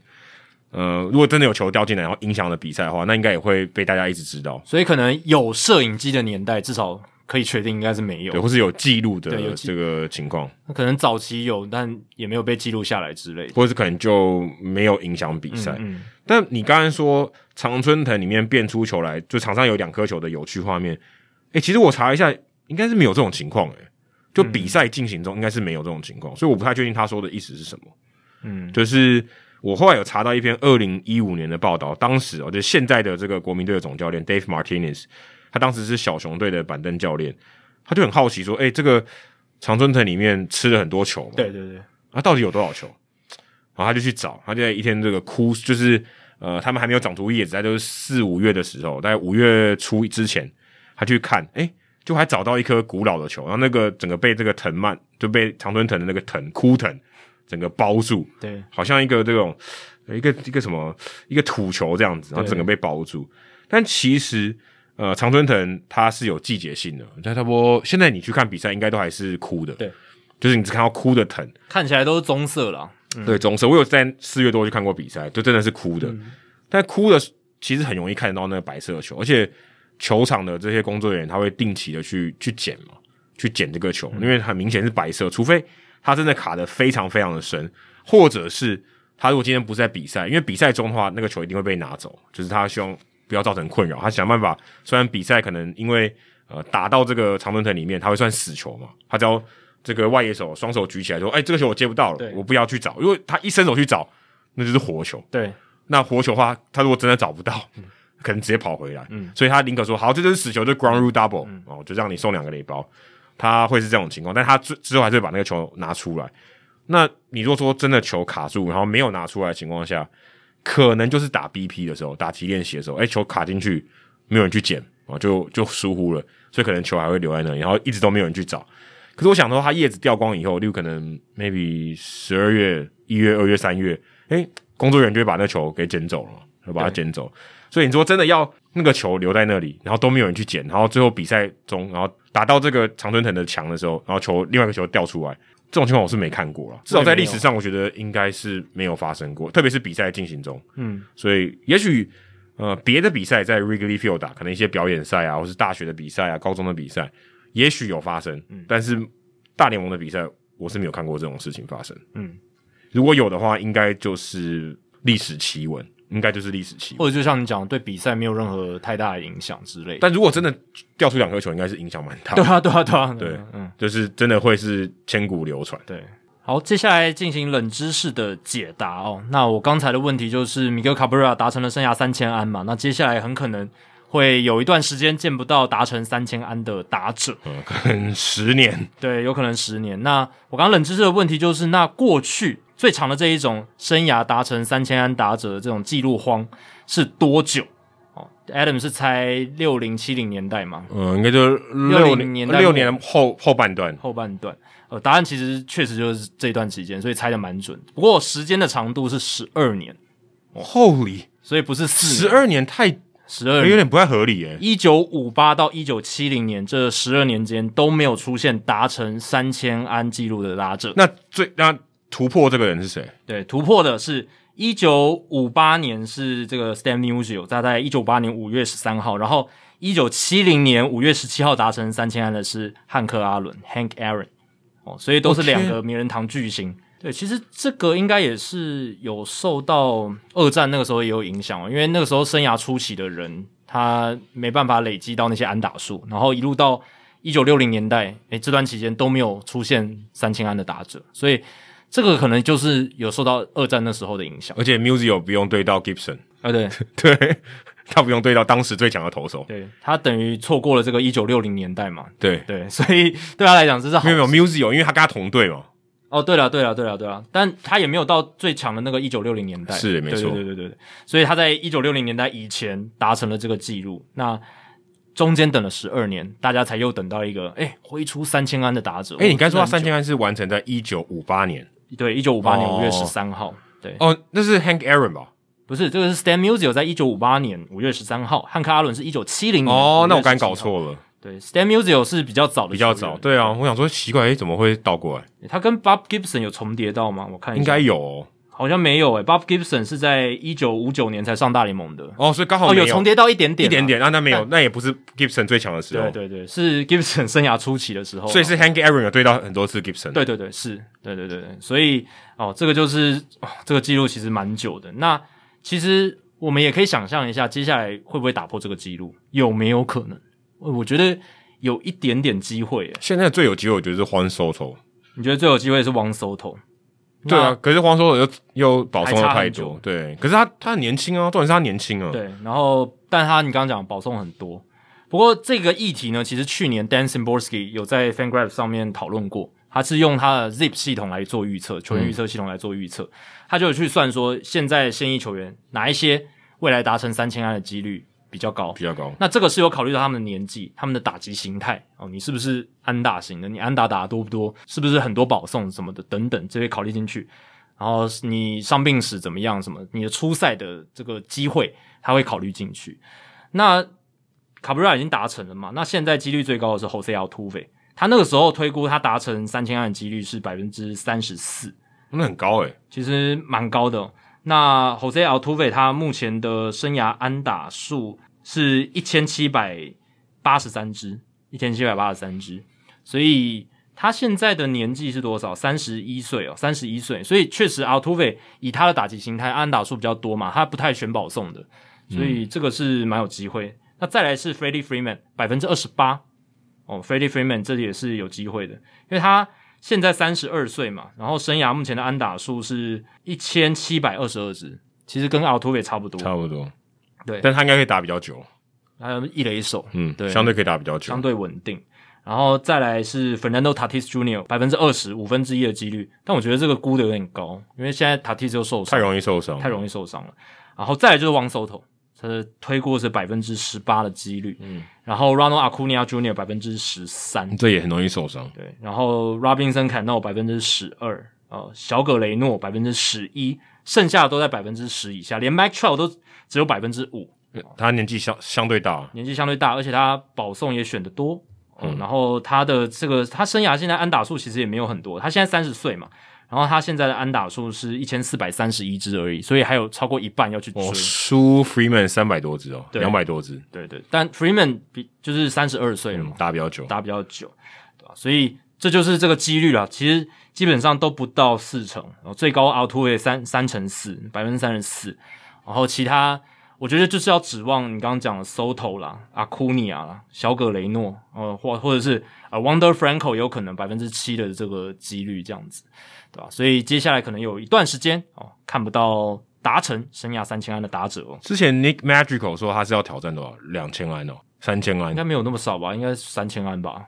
我看他现在才一百零四安，他才刚开始嘛，而且受伤已经开始，而且他现在今年就打得很烂了。嗯，今年现在打局率才两成一三而已。哦，他如果没有长打又打局两成一三，就会很可怕。可能。明年就是最后一年，没 就是要看他整季啦，看他整季能不能把打击率推到三成以上，因为他这种类型的选手，我们之前聊过，就是一定要打击率在三成以上，对，才能够保持着一种联盟平均水准之上的火力，对，不然他现在 OPS Plus 六十一，很惨，嗯，比联盟平均差百分之三十九，真的真的蛮差的，对。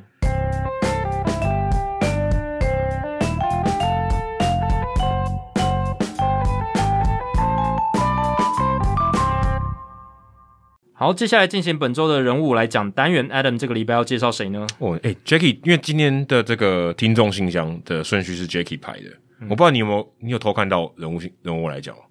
哦，我有偷看到，但是但你这个顺序是没有没有，我我没有任何的预先去准，就是去特别安排。但是这个顺序超刚好，因为我们刚刚聊到 Wrigley Field 的常春藤，对对对。那我今天就要讲的就是 Wrigley Field 的场地工作人员。哦，你不是因为这最后一个问题才去找这个人，对不对？没有，这是因为真的最近发生一件更有趣的事，嗯、比刚刚那个更有意义的事情，嗯、就是安排就很好，对，安排非常的好，就是 Kevin Kiermaier 的哥哥 Dan Kiermaier。我记得你之前有提过这个人呢、啊，没错，而且我还跟他，我有拍过他。可是我人物我来讲，应该没有介绍过他吧？应该是没有，因为我有查。对对对，对，对，对，霹雳大联盟就是之前的过去的这个人物我来讲，没关系，也可以再介绍一次。对，也可以介绍一次。Dan Kiermaier 就是 Kevin Kiermaier 大两岁的哥哥，为什么特别呢？因为光芒队上过去这个礼拜做客小熊队，嗯、那你想说，诶、欸，光芒队因为跨联盟的比赛其实很难遇到，哎，对，比较少。但是其实 Kevin Kiermaier 有做客 Wrigley Field 过，在他菜鸟年二零一四年，他其实二零一三年的几乎好像最后一天吧，还最后第二倒数第二天上到大联盟，但是其实隔一年二零一四年才算是才算是他真正的菜鸟年，完整赛季，对，完整赛季。那他哥哥呢是二零一五年才加入小熊队的 Groundskeeper 场地工作人员，嗯，所以他其实呃严格来讲他没有站上过他哥哥整理过的场地。哦，因为真的很久了，二零一四年已经相隔快八年了。对，相隔快八年，所以等于八年以后才有机会又到 Wrigley Field 比赛。但是其实前年二零二零年的赛程是有排光芒队到小熊队的比赛，那其实诶其实会发生，是会的会的。但是因为疫情的关系，所以这个比赛的赛程就调整，嗯、就是没有跨区了嘛，等于就是东区打东区，就错过了，对，就就就就错过了，很可惜。所以他们诶就刚好因缘巧合，今年就上个礼拜就发生这个事情。嗯等于 Kevin Kiermaier 终于有机会在他哥哥整理的场地上面 Wrigley Field 打比赛，哦，这是一件虽然我觉得蛮特别的事情。对对对，欸，他的家人也去看，诶，这也很难得，很难得，真的很难得。对啊，而且他之前其实 Dan Kiermaier 有机会说，哎，他去白袜队支援，那光芒队打白袜就多了嘛，对不对？这这这多同同一个联盟，对，就近嘛。然后每一年都会打，但他有一次排好就说，哎，我可以去支援，就他手骨折，就就没有就没有成型，所以这件事情一直都没有发生，就还蛮特别的。那现在呢，Dan Kiermaier 他是这个小熊队场地工作人员的算首席场地工作人员，对，就是最大的了，嗯、就等于是接近主管的这个意思。那就蛮还蛮还蛮特别的。然后 Kevin Kiermaier 在受访的时候也有说，哎、欸，我站上我哥哥整理的场地，这感觉很特别吧？我们两个都在大联盟，但是他是工作人员。我是大联盟球员，他是大联盟等级的场地工作人员，对、欸，大联盟等级，然后这是大联盟等级的外野手，所以我们也算是 Hito 大联盟等级的主持人。哦，是是是是是，我，我们也可以称自己是大联盟，就像中华职棒也称自己是大联盟一样，对对。然后我看这个他们赛前的照片呢，哎、欸、，Kevin Kiermaier 还去整理场地，然后他哥哥在旁边看，我觉得他有没有有没有这个基因哦，对，就 就蛮好蛮有趣的。然后但哥哥跟他其实差两岁而已，所以他们其实从小到大。现在 Dan Kiermaier 是三十四岁，Kevin Kiermaier 三十二岁，他们从小到大都是同队的，因为才差两岁嘛。对，总他们国中是念四年，所以他们基本上都在同一队哦。虽然他们他们说他们自己感情不是很好，因为天天打架，两个差两岁的男生，嗯，就是身材也差不了太多嘛，嗯，啊，就是很很容易打起来。那他们家其实不算是住在这个芝加哥近郊的人，他们其实住在印第安纳州。所以他们每次来小熊队要看比赛，他们算最近的了。去看比赛，其实都要开大概三个小时的车程吧。那他们刚好攻逢其盛，就在他们小学的时候，他们刚好看到一九九八年那个夏天。哦哦，那个一九九八年的夏天，圣路易跟芝加哥多疯狂！Long Gone Summer，可是马怪尔跟 Sosa。对，所以他们就真的很喜欢小熊队哦。那他们当时是看 Sammy Sosa 哦，在那边为 Sammy Sosa 庆贺这样子。那还有说，他们小时候打球的时候，他们常常同队嘛。同队的时候，其实他们就是，然后这个兄弟的感情就是这样。如果弟弟被三振，然后哥哥那边叫好啊，被三振啊，爽啊，送啊，这样子去 A 一下，对，去 A 一下，这样就还蛮好玩的，就是唱衰一下，吐槽一下。那小时候他们就发现，哎，Dan Kiermaier 就哥哥的投球比较有天分，然后弟弟 Kevin Kiermaier 比较会打击。哦，这个可能或者说防守能力也比较好，所以他们其实练习的时候都都是哥哥喂球给弟弟打，嗯，哦，就是他们是这样一个这样的一个组合，那就是还蛮有趣的。但跟对互补，嗯，那他们还有在访问的时候有提到一个很好笑的故事，就是刚刚讲一九九八年那个夏天，他们去看比赛，好不容易开了三个小时的车到球场，他们坐在这个左外野边线的地方，嗯，哦，那他 Kevin Kiermaier 很喜欢吃花生，就吃完整包的花生，很爽这样子。反正在球场的爸爸妈妈都买东西给小朋友吃，放纵一下，对，随便你吃。结果有一个界外球打到后面的阿北，哦，阿北打到眼睛，然后眼那个血一直流。然后 Kevin Kiermaier 看到这个，哦，他看到血就不行了，然后把整包的花生都吐了，蛮糗的，蛮糗的。嗯、他想说，既然记得这种事情，哦、嗯，就是他们看球这么多经历，他可能只。连 Sammy Sosa 打了几支全垒打都不记得，只记得这种事情，我觉得蛮好玩的。就糗事啊，糗糗事确实会留下蛮深刻的。对，糗事。然后，然后他爸爸妈妈就、哦、受不了了，这个吐太恶心了。嗯、下一个半局看完就还没看，就是比赛还没看完就匆匆就走了。要赶快清理啊，那个味道谁受得了啊？对，他说啊，还要开三个小时的车哦，这个受不了。你不舒服是？那我们先回家了。他就只记得这种比赛。然后 Dan Kiermaier 他其实在打完高中以后，他有接受到这个我们讲 Division Three。Division One、Division Two、Division Three 就是比较差一点的，对，有接受到这个算是棒球队的这个 offer，但后来决定说好像打不出什么名堂啊，呃，算了，D 三真的可能没有什么名堂，对，就是我要继续打下去，嗯，不如提早转行，嗯，然后想说啊，那我是球员背景嘛，就是有在打球，那我去念个这种物理治疗啊，就是跟球员可能比较有相关的，嗯，好像达斯的路，对，然后去去念一下，就发现。念两个学期，念了一年，觉得不行，嗯，这个、这个我不喜欢。然后刚好当时他有一个朋友在高尔夫球场工作，他念的是这种草地科学 （turf science）。哦，这个在台湾应该不会有了，因为台湾自家人要处理自己草坪或者是要管理草坪的机会比较少。而且这居然是一个学科，对，这在美国很夯，因为美国很多家家户户他们有自己的草坪要去顾，所以他们。我常常看他们电视广告，常常会，嗯，就不管是那种施肥的产品啊，然后什么除草机啦，然后球场的产业啊，高尔夫棒球场、美式足球场，你想大规模的产业，对，除了篮球没有草地嘛，对对对，美式足球场、网球也有可能有，对，然后高尔夫球场，高尔夫球场很大，整片都草原，而且都要维护的。对，所以哦，这个市场商机很大。他就说啊，小时候因为球队嘛，还有我自家的门前，我也蛮喜欢除草的。对，我去念念看好了。诶，没想到一念，诶，这是他的菜，诶，这是他的天命，然后就就开始去做。然后在二零一一年的时候，他大学还有去 Stanton Island Yankees，就是当时是洋基队的 E A 吧，嗯嗯、王建民也在那边投过，对，对，对，对，所以他在那边担任场地工作人员。那他就一路往上爬，跟小联盟其实一样，跟小联盟球员一样，场地工作人员也是。对，像 Sean 我们之前的来宾，然后他就算是比较幸运的，嗯，对不对？然后等于他现在他现在回到小联盟嘛，现在巨人队三 A 的小联盟，在 Sacramento 职称更高，对对对，对，在小联盟球队，可是他职称是比较高，对，虽然算算高升了，对对对，对，对。那他就从小联盟那慢慢爬上去，然后也去春训基地做场地工作人员，后来二零一五年加入到小熊队，他很幸运诶，他第等于他第二年工作第二年就参与到世界大赛了，虽然小熊队二零一六年最后封王是在克利夫兰嘛。没有参与到当下那个情况，但也算很不错啦，也是有世界大赛的这个经验。对啊，对，所以就还蛮好玩的。那呃，我看到他的访问里面也好还有说，他们这个因为场地工作人员相对是人手比较充裕的，他每可能不知道多久轮替一次。像他在访问的时候，他就说：“哦，这个这个这个期间呢，我是负责顾投手球的，投手球就是我来。那有人是负责这个内野土的，那内野红土可能他比赛日常的时候大家都一起做。”但是他可能就有特别的人去照顾这个红土，还有外野的草皮啊，还有刚才讲的常春藤哦，都有固定的人去做，要修剪啊，对不对？要要把球找出来啊，这种东西都有人固定的在做，所以哦，他每天都会有这样的，都都会有这样的过程，都会有这样的工作，然后每天都要去除草哦，特别是比赛当天，如果今天有比赛的话，一定要除草啊，怕草长得太长，可能会影响这个滚地球的这个滚动嘛，可能滚到外野的时候。因草特别长，可能野手判断就会错误这样子。他也说到说，呃，在演唱会，因为 Wrigley Field 常常有办演唱会。如果今天是可能一个比较长的客场的之旅的时候，可能就会办演唱会。他说那些可能是这个歌迷，他可能也是球迷，他就会特别跑到外野去摸那个常春藤。很多人都会去摸，就很有趣。可能还会诶、欸、跟这个常春藤拍照，或是诶、欸、常常会有人，就是他如果今天是真的是球迷的话，可能会跳进去。对，我观光景点的。对，大家可能有像。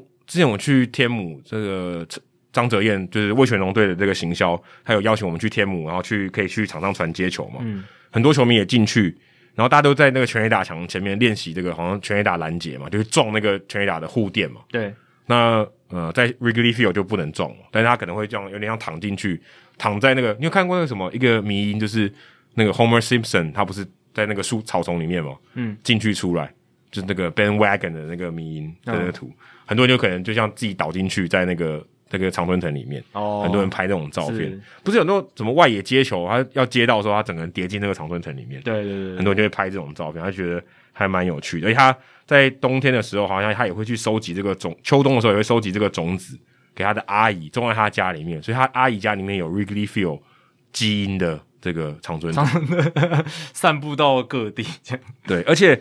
我还看到一个很很有趣的小故事，是他们两个人，就是 Dan Kiermaier 跟 Kevin Kiermaier，他们共同持有一个 YouTube 账号，所以他们两个人登录同一个账号，然后 Kevin Kiermaier 就看到他哥哥一天到晚在看那些园就是除草园艺的东西，嗯，然后 Dan Kiermaier 就看到他弟弟的的这个浏览记录都是在练习打击的，这还蛮有趣的，就两个人不同的主题啦，两个人对看看大家的这个浏览记录这样子。嗯然后你去看 Dan Kiermaier 他的 Twitter 哦，他的 Twitter 其实非常不频繁更新，但里面有一个很有趣的是，当时教师队做客这个小熊队的时候，他们在客场打击练习，就客队打击练习的时候，当时教师队的 Andy Green 就总教练让这个 Dan Kiermaier 他说：“诶，你也是球员对不对？嗯，我让你来打击练习。”所以 Dan Kiermaier 现在是 Kiermaier 家族里面唯一在 Wrigley Field 挤出过全垒打的人。哦，他在打击练习的时候挤出过全垒打，反倒是会打击的 Kevin Kiermaier 弟弟还没有打出在 Wrigley Field 的全垒打。对，所以这个在他这个家族聚餐的时候就可以拿来说嘴。但其实我觉得这个有点有点盲点诶，因为 Kevin Kiermaier 有可能在 BP 的时候也打过全垒打。哦，对不对？因为他这个算 BP，如果你要把 BP 算进去的话，因为因为 Dan Kiermaier 算是在 BP 的时候打的。他也不在正式的比赛打的，不知道有没有去算他在 BP Kevin Kiermaier 有没有在 BP 打全垒打？但是 Kevin Kiermaier 最近对红袜队那个延长赛的再见全垒打，嗯，哦，就是价值连城。因为我看访问的时候，他说他从小学就从少棒打到职业，这是他第一支再见全垒打。哦，因为他本来就不是一个全垒打型的选手。但是少棒完全没有打过，也是蛮令人讶异的。但是再见全垒打的确是很难啊。对对对，全垒打可能有，可是再见全垒打真的需要一些天时地利人和。对，要有机遇你才能诞生。对，就是你的球队至少是要落后或是平手。嗯，对，领先的时候你是没办法办到这种事情的。好，数据单元刚刚讲到全垒打，也刚好大家不知道有没有注意到，如果你有玩 Fantasy 的话，你会发现今年的打者特别烂，嗯，烂到爆，打击率超低，然后全垒打数几乎很难出现全垒打。对。其实主要是全垒打的下滑比较明显，因为去年这几年其实打击率低啊、哦，这是已经是一个普遍的现象。但我发现连打击率原本很高的人都很低。对，但这就是可能、哦、思维偏误，可能有，有，有可能对，抓抓到几个比较大的名字这样，像 Kevin Kiermaier 的打击率也很低啊。我们刚刚讲 Nick Magical 打击率也很低，对，啊、对，就是还蛮惨，因为 Magical 那个就是差距有点大。就让你觉得这个好不寻常，因为他是一个不应该打击率低的人，连他打击率都低的时候，哎，你就会觉得是不是有警讯？那今年呢？哦，遇到的问题是四月份打击率低，对，没错。可是最大的一个改变是整体的全垒打率下滑。今天的数据单元就先来讨论一下这一个。那这个其实很多讨论了，而且我们听众啊，孙佑奎是教授嘛？孙佑奎教授，嗯、教授他有在我们社团里面已经已经先发过了他自己去观察到的这个现象，确实是如此哦，因为。我先讲可能的原因啊，我觉得应该就是今年大联盟都是统一用后来的新球，那新球就是变得比较不弹嘛，对不对？嗯、那去年为什么会有一个就是全垒打率没有下滑那么明显？就是因为去年有混球的一个情况，就是 Bradford Williams 的报道有爆出来，嗯、有混用球，有混到更之前的球，那更之前的球是比较弹的，那跟后来大联盟。开发出的这个新球就比较不一样，那是有混用的情况之下，当然数字没有掉的那么明显。那今年大联盟也许搞定了他们这个球的生产，所以可以稳定的输出，所以今年应该就是统一用这个比较不弹的新球啊、我是觉得 OK 啦，因为至少如果你规格都一致的话，之后接下来赛季没有出现奇怪的一个全垒打率的增加或减少，我是觉得这是 OK 的，就是你只要规格是 OK，然后维持稳定这样，然后不要混用球，这样是比较好的。那其实。本来大联盟的趋势就已经是投手球越来越强，变化球越来越犀利，导致打者打击率越来越低，三振率越来越高，打击率一直降低是一个趋势，然后到现在还是一直这样进行下去。但是这是一个我觉得是一个 organic 有机的一个一种演进，除非你去修改规则，不然这个情况可能会越来越明显。那过去因为有弹力球嘛，二零一六年开始有弹力球，所以选手能够击出比较多的全垒打。不过你看现在情况是，你选手打不出安打。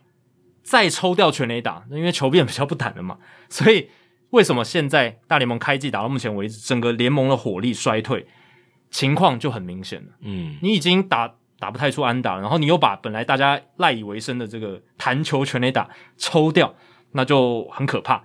我们来看一下今年二零二二年到目前为止，我是截至到我们录音的前一天，就是四月二十四号的数据。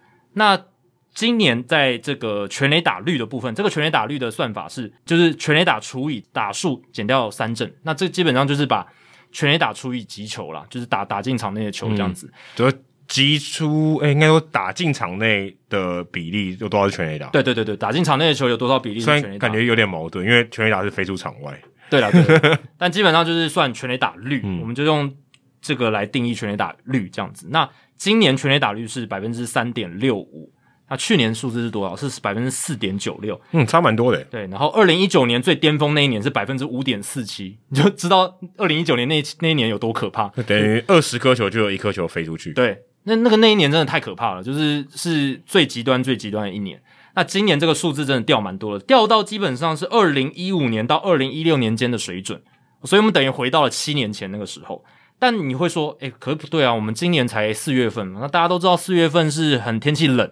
然后选手这个打者可能还在调状况，还要有暖暖包的时候。对，还有暖暖包。那天气冷，这个球飞不远，这个大家都知道的。然后有一些气候更极端的，那个风很强，把球往回吹什么的。所以四月份的数据确实普遍来讲，每一年都是一样，打击是比较劣势的。对，所以我也去查了，二零二一年到二零一四年所有四月份的数据，你也会发现呢，其实百分之三点六五。在过去几年来讲都是非常低的。嗯、你看，二零二一年的四月份全垒打率是百分之四点七九，今年是百分之三点六，这样差将近百分之二十五到三十对啊，一一点多个百分点。然后二零一九年四月就是最夸张那一年，他那一年四月份的全垒打率有百分之五点二六，呃，很高，还是很高，应该都非常高，非常高，五五点多很高，因为他全年是百分之五点四七，然后四月份就百分之五点二六，嗯，那是所以是一个非常可怕的数字。然后二零一八年四月是百分之四点一九，所以基本上今年四月份的这个全垒打率大概是回到了二零一六年的水准，嗯，所以等于其实各项数据看起来就回到了。二零一五年、二零一六年那时候的水准，那这代表是什么？球什么时候开始变弹的？是从二零一五年季中开始的。嗯，诶，所以诶，你可以说，基本上我们这个球呢，它的这个弹性，至少在产生全垒打这部分，飞行球的飞行距离来讲。应该是回到了当初那个时候的水准，相较比较没有弹力球的时候。哎、欸，对对对，就是球还没有很明显变化的时候了。所以我刚刚讲了嘛，在这个情况是这样。然后明显，你如果去看这个长打区块的数据，下滑的最严最严重，因为基本上就是呃，我们刚刚讲了安打的情况是差不多都一样低迷，然后再抽掉全垒打。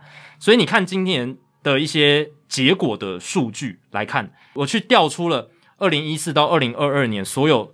三四月份的这个分项数据，这样比较准嘛？因为我们要比较同时期。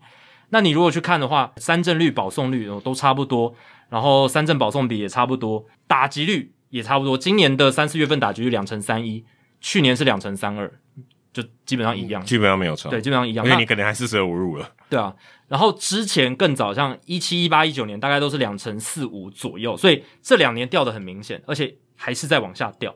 那上垒率其实就跟打击差不多，就是二零二一跟二零二二是差不多的，三乘零九跟三乘零七，但主要的差异就出现在长打率。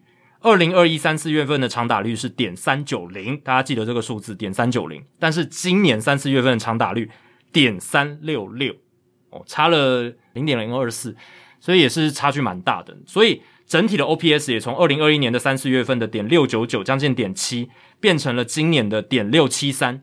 所以大家才会有这个感受说，哇，今年三四月份打击的部分真的蛮低迷的。嗯，感觉全垒打是明显变少。对啊，然后你如果去看飞球出墙率，就是如果你打成飞球，然后这个变成全垒打的几率的话，今年三四月份的百分之十，也是从二零一四年以来的最低。大家还记得二零一四年发生什么事吗？就是那一年的整体的全联盟的打击火力跳水非常惨，所以那一年可能就是促使大联盟秘密的。在二零一五年季中开始换球的一个动机在那边，因为二零一四年的整个联盟的火力真的掉蛮多的，所以二零一四年三四月份的飞球出墙率是百分之九点九，那今年是百分之十，所以我们也是回到了二零一四年的水准，至少在全垒打这个产生的方面。那去年这个飞球出墙率是多少？在三四月份是百分之十三点三，二零一九年是百分之十四点四，哦，所以今年在全垒打。的这个飞球出墙率的部分，呃，也是掉蛮多的。那除了这一点以外，还有一个很有趣的方法，就是四月十七号的时候，那一天进行了十四场比赛，但十四场比赛却只产出十五支全垒打，这个是自从二零一四年九月二十四号以来单日至少十四场比赛里面最少的全垒打数，也是自从一九九三年四月二十八号以来四月份单日至少十四场比赛的最少全垒打数。所以是一个非常猎奇的一天啦，十四场比赛只出现十五支全垒打，在现在的大联盟是比较少见的。嗯，等于一场比赛两边的打者平均半支全垒打。对啊，对啊，很少了。对，其实不多啦。对，然后大家也会去看这个 barrel 这个数字嘛，嗯、就是如果你打成 barrel 的球，这个非常出色的击球，那基本上形成全垒打的几率是蛮高的。如果当你击球品质很好，击球仰角也对了，但是全垒打率下降。你就可以说这基本上是一个球的问题，所以也有人去查，就是因为 Barrow 基本上就是一个很出色的击球仰角，加上一个很出色的击球出速的一个综合体，基本上就是长打。对，嗯，那也有人去查，就是击球仰角在二十到四十度，然后击球出速在九十五到一百一十英里的击球，历年的全垒打率，今年写下最低啊，过去几年大概都是百分之三十以上，百分之三十三。百分之甚至接近四成这样子，过去几个赛季，可是今年掉到了百分之二十七点五左右哦，这个是掉蛮多的哦。所以，即便你把球打对了，你的击球点掌握很好，仰角跟出速阿达里也有，但是就是没有出墙，对，出墙的几率就变低。那有另一个可能造成这些结果的原因是湿度控制器，我们之前聊过的，嗯，因为今年大联盟三十支球队针对棒球都有实施这个。湿度控制器，所以本来在去年的时候只有十支球队有湿度控制器，今年来到今年等于三十支球队都有。那有人去调查这个数据，就是在新装湿度控制器的这些球场里面，它的全垒打率有没有增加或减少？因为我们讲湿度控制器，它不止不一定是减少全垒打率，也有可能增加全垒打率，因为有些地方它本来就比较湿，对不对？那你如果去用湿度控制器，它等于是减少了它的湿度，这样子。所以他有去查这个数字哦。那二零二一年在没有湿度控制器的球场，他们的这个全垒打率是百分之四点九四。那来到今年，这些本来没有装湿度控制器。结果，在今年加装湿度控制器的这些球场，他们的全垒打率变成了百分之三点七八，所以整体下来，虽然有些会变多，有些变少，可是整体加起来，它的全垒打率是下降的，从百分之四点九四到百分之三点七八。嗯，意思是说，大部分的球场是比较干燥的，对相对比较干燥，对，可以可以做出这样子的结论。那也是等于说，大部分的球场全垒打率是下滑的。所以造成了这个结果。嗯、那这个湿度控制器的数据是从四月七号收集到四月十七号，所以是这段期间的数据。这样，所以也不算很多哦，还没有到很大样本。也许我们可以到季中或季末再来去检视这个湿度控制器的影响。嗯，但至少开季看起来，湿度控制器是减少了球的飞行距离。而且我看你这里面写说，原本有加装这个湿度控制器的球场，基本上除了红袜队的 Fenway Park，然后 Coors Field，然后 City Field 以外，还有 Busch Stadium，全部都是有屋顶的，嗯，对不对？你看，像 Chase Field 就亚利桑那响尾蛇的主场，然后西雅图的 T-Mobile Park 也是有主，也是有这个屋顶的，呃，太空人队的 Minute Maid Park 也有，然后马林鱼队的这个现在叫什么 loanDepot 嗯 Park 也有，然后游骑兵的也有，蓝鸟队的也有，对，对，对，对啊，所以大可能这个比较容易一点哦，嗯。就是我不确定的，这跟那有有关系吗？有屋顶的跟他加装这个温湿度控制器，我不知道哎、欸。这个就是原本有加装湿度控制器的球队，就是你刚刚讲的这几支。对，OK，二零二一年他们就有了。对对对对，那我刚才讲的数字是指那些那二十支，二零二一年没装，然后二零二二年加装、哦、有装。OK OK OK OK，对对对，那原本有装的，它其实变化的幅度没有那么大了。嗯，那有加装的，就是。有差别，就是整个全垒打率是下降，嗯，对，所以才会说加装了湿度控制器，而且是在整个其他本来没有加装的二十支球队的球场去做加装，是对增加全垒打是没有帮助，应该说甚至是有减少全垒打的效果，这样子。嗯、那最后一个是我想讲一下，就是对于这个 hardcore 这种非常 nerdy 喜欢研究棒球数据，这算是一个蛮重要的消息，就是 FanGraphs 他们改变了他们 WAR 值的。手背评价元素，所以有很多东西都改变了。那 FanGraphs 是从二零零八年开始有他们自己的 WAR 值，那那个时候他们是采取在守备端，他们采取的数据是 UZR Ultimate Zone Rating。那 UZR 这个数据里面有多个元素，像是防守范围、外野的传球臂力，还有像双杀转换率这一种东西，来去综合评估选手的防守能力。但是现在 FanGraphs 要改变了，他们要把 UZR 里面防守范围的这个元素。改成用 Stacks 的 Fielding Runs Prevented，呃，这个 FRP。那这个数据其实就是把 OAA 我们之前常常聊的 Outs Above Average 出局制造值换算成高于平均值的分数而已啦。所以大家就是想把 UZR 里面的防守范围的采用的数据改成 OAA 就好了。哦，等于有点像是一个指数，很多综合性的一个指数，从那其中一个元素拿换掉，对，换换成了 OAA 防守范围这个部分。那其他像是我刚刚讲的臂力评价，还有这种双杀转换，还是采用 UZR 里面的数据这样子，嗯、所以只有防守范围这个部分做替换。那为什么呢？他们的这个老板 Appleman 他就有解释，他说 Statcast 的 OAA 比较能够考量到选手防守的起始点，因为现在布阵太频繁了嘛，内外也其实都有了，就是选手的起始点其实非常重要，你这样才能够精准的判别这个选手的防守范围，特别是有防守布阵的情形，他特别强调防守布阵。所以 FanGraphs 才会做这个更动，因为现在防守布阵太多，嗯，所以这个数据更改会追溯到二零一六年，就是有比较完整的 OAA 数据的时候。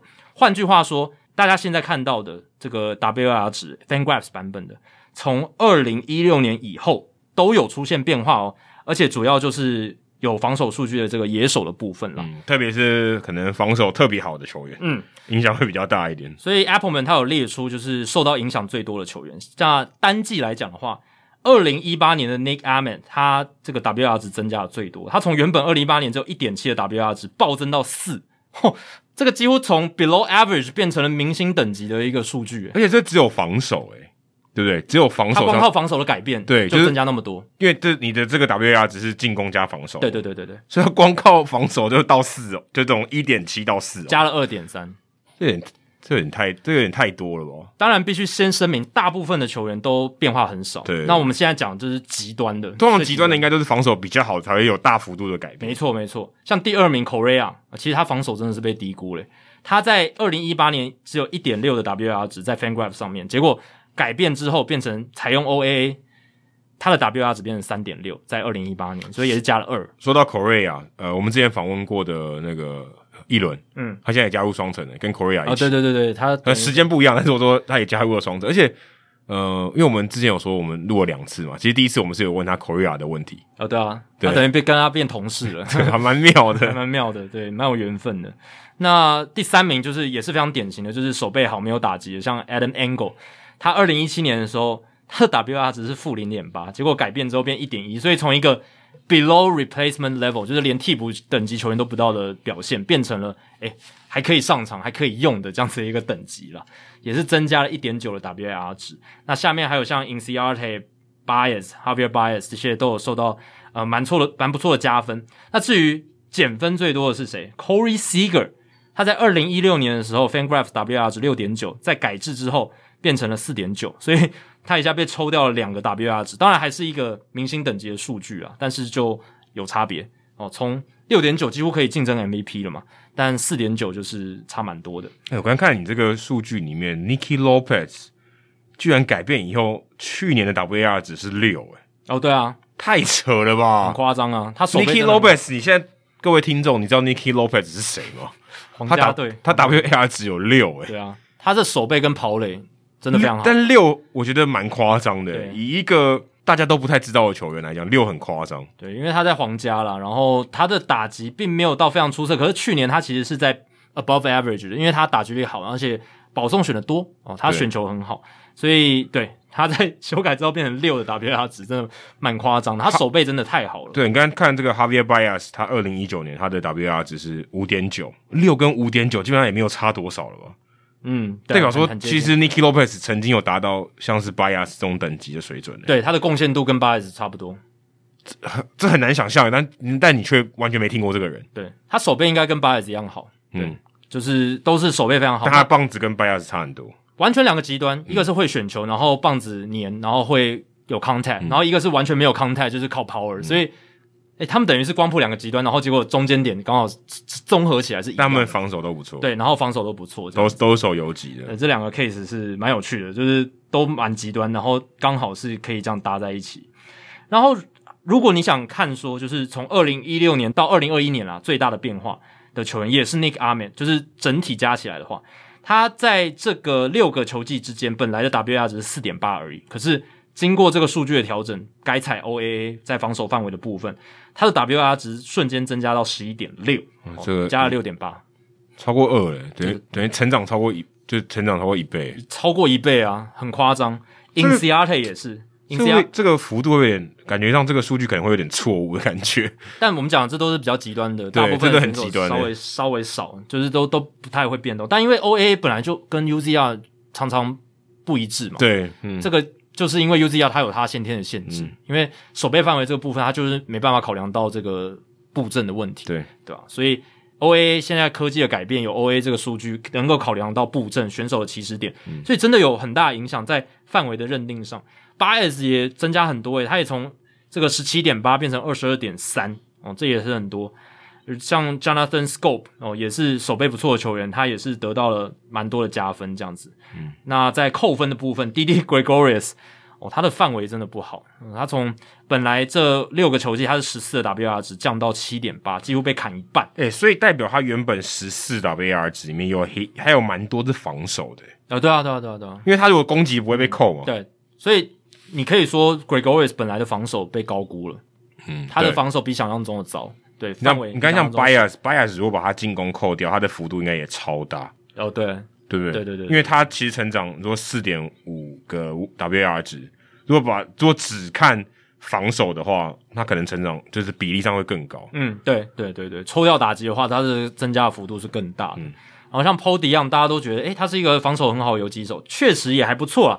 可是经过修正之后，他 WR 值从整体的十二点八掉到了九点五这样子。Marcus Simeon 也是哦，他的防守范围没有想象中那么大，二十三点一掉到了十九点九，在这六个球季，嗯，对吧？所以这就是哦，FanGraphs 他们在做这个数据上的调整的时候产生的影响了。所以这也是为什么我们之前聊 WR 值，其实 WR 值它就是个变动的数据，这一次就马上体现出来。有机的，有机的啊，因为有会改变嘛，有之前更好的数据，那就多采用嘛。之前一轮不是也有讲，对啊就是这些东西其实是一直在就是优化对，所以就一直在进化的，会他们会越来越好。他们那个这个 SIS Sports Info Solution，他们自己的 DRS 数据也是在演进啊，嗯对啊，所以基本上应该说所有的啦，就是这种综合的指标，它都是一直在变化的。尤其是手背啦，因为手背真的比较难评价。嗯那打击或投球也是有一些数据的演进，可是相对来讲，那个那个边际效益，就是它它能推进的已经变得很少，嗯，因为相对容易评估多了。已经能探索的都被探索。那现在就是手背这一块，嗯，还有很多可以去开发的部分。好，以上就是《Hito 大联盟》第两百六十六集的全部内容。如果大家喜欢我们的节目的话，请记得千万不要推荐给你的朋友，因为这样做的话，你很快就会变成朋友里面最懂大联盟那个人啦。你的朋友没有听到《Hito 大联盟》大联盟的知识，就会越来越跟不上你。假如你有任何棒球相关的问题，我们的听众信箱也欢迎你随时来信。你可以在我们的节目叙述还有我们的官网 Hito MLB.com 上面找到。那还有，别忘记到 Apple Podcast 还有 Spotify 给我们五星的评价，还有留言的回馈，你也可以在上面刊物了。那让我们可以做得更好，也让那些还没有听过 Hito 大联盟的朋友可以更快速的认识我们。那如果你写的不错的话，我们会在节目开头中念出来分享给大家哦。好，今天的节目就到这里，谢谢大家，拜拜，拜拜。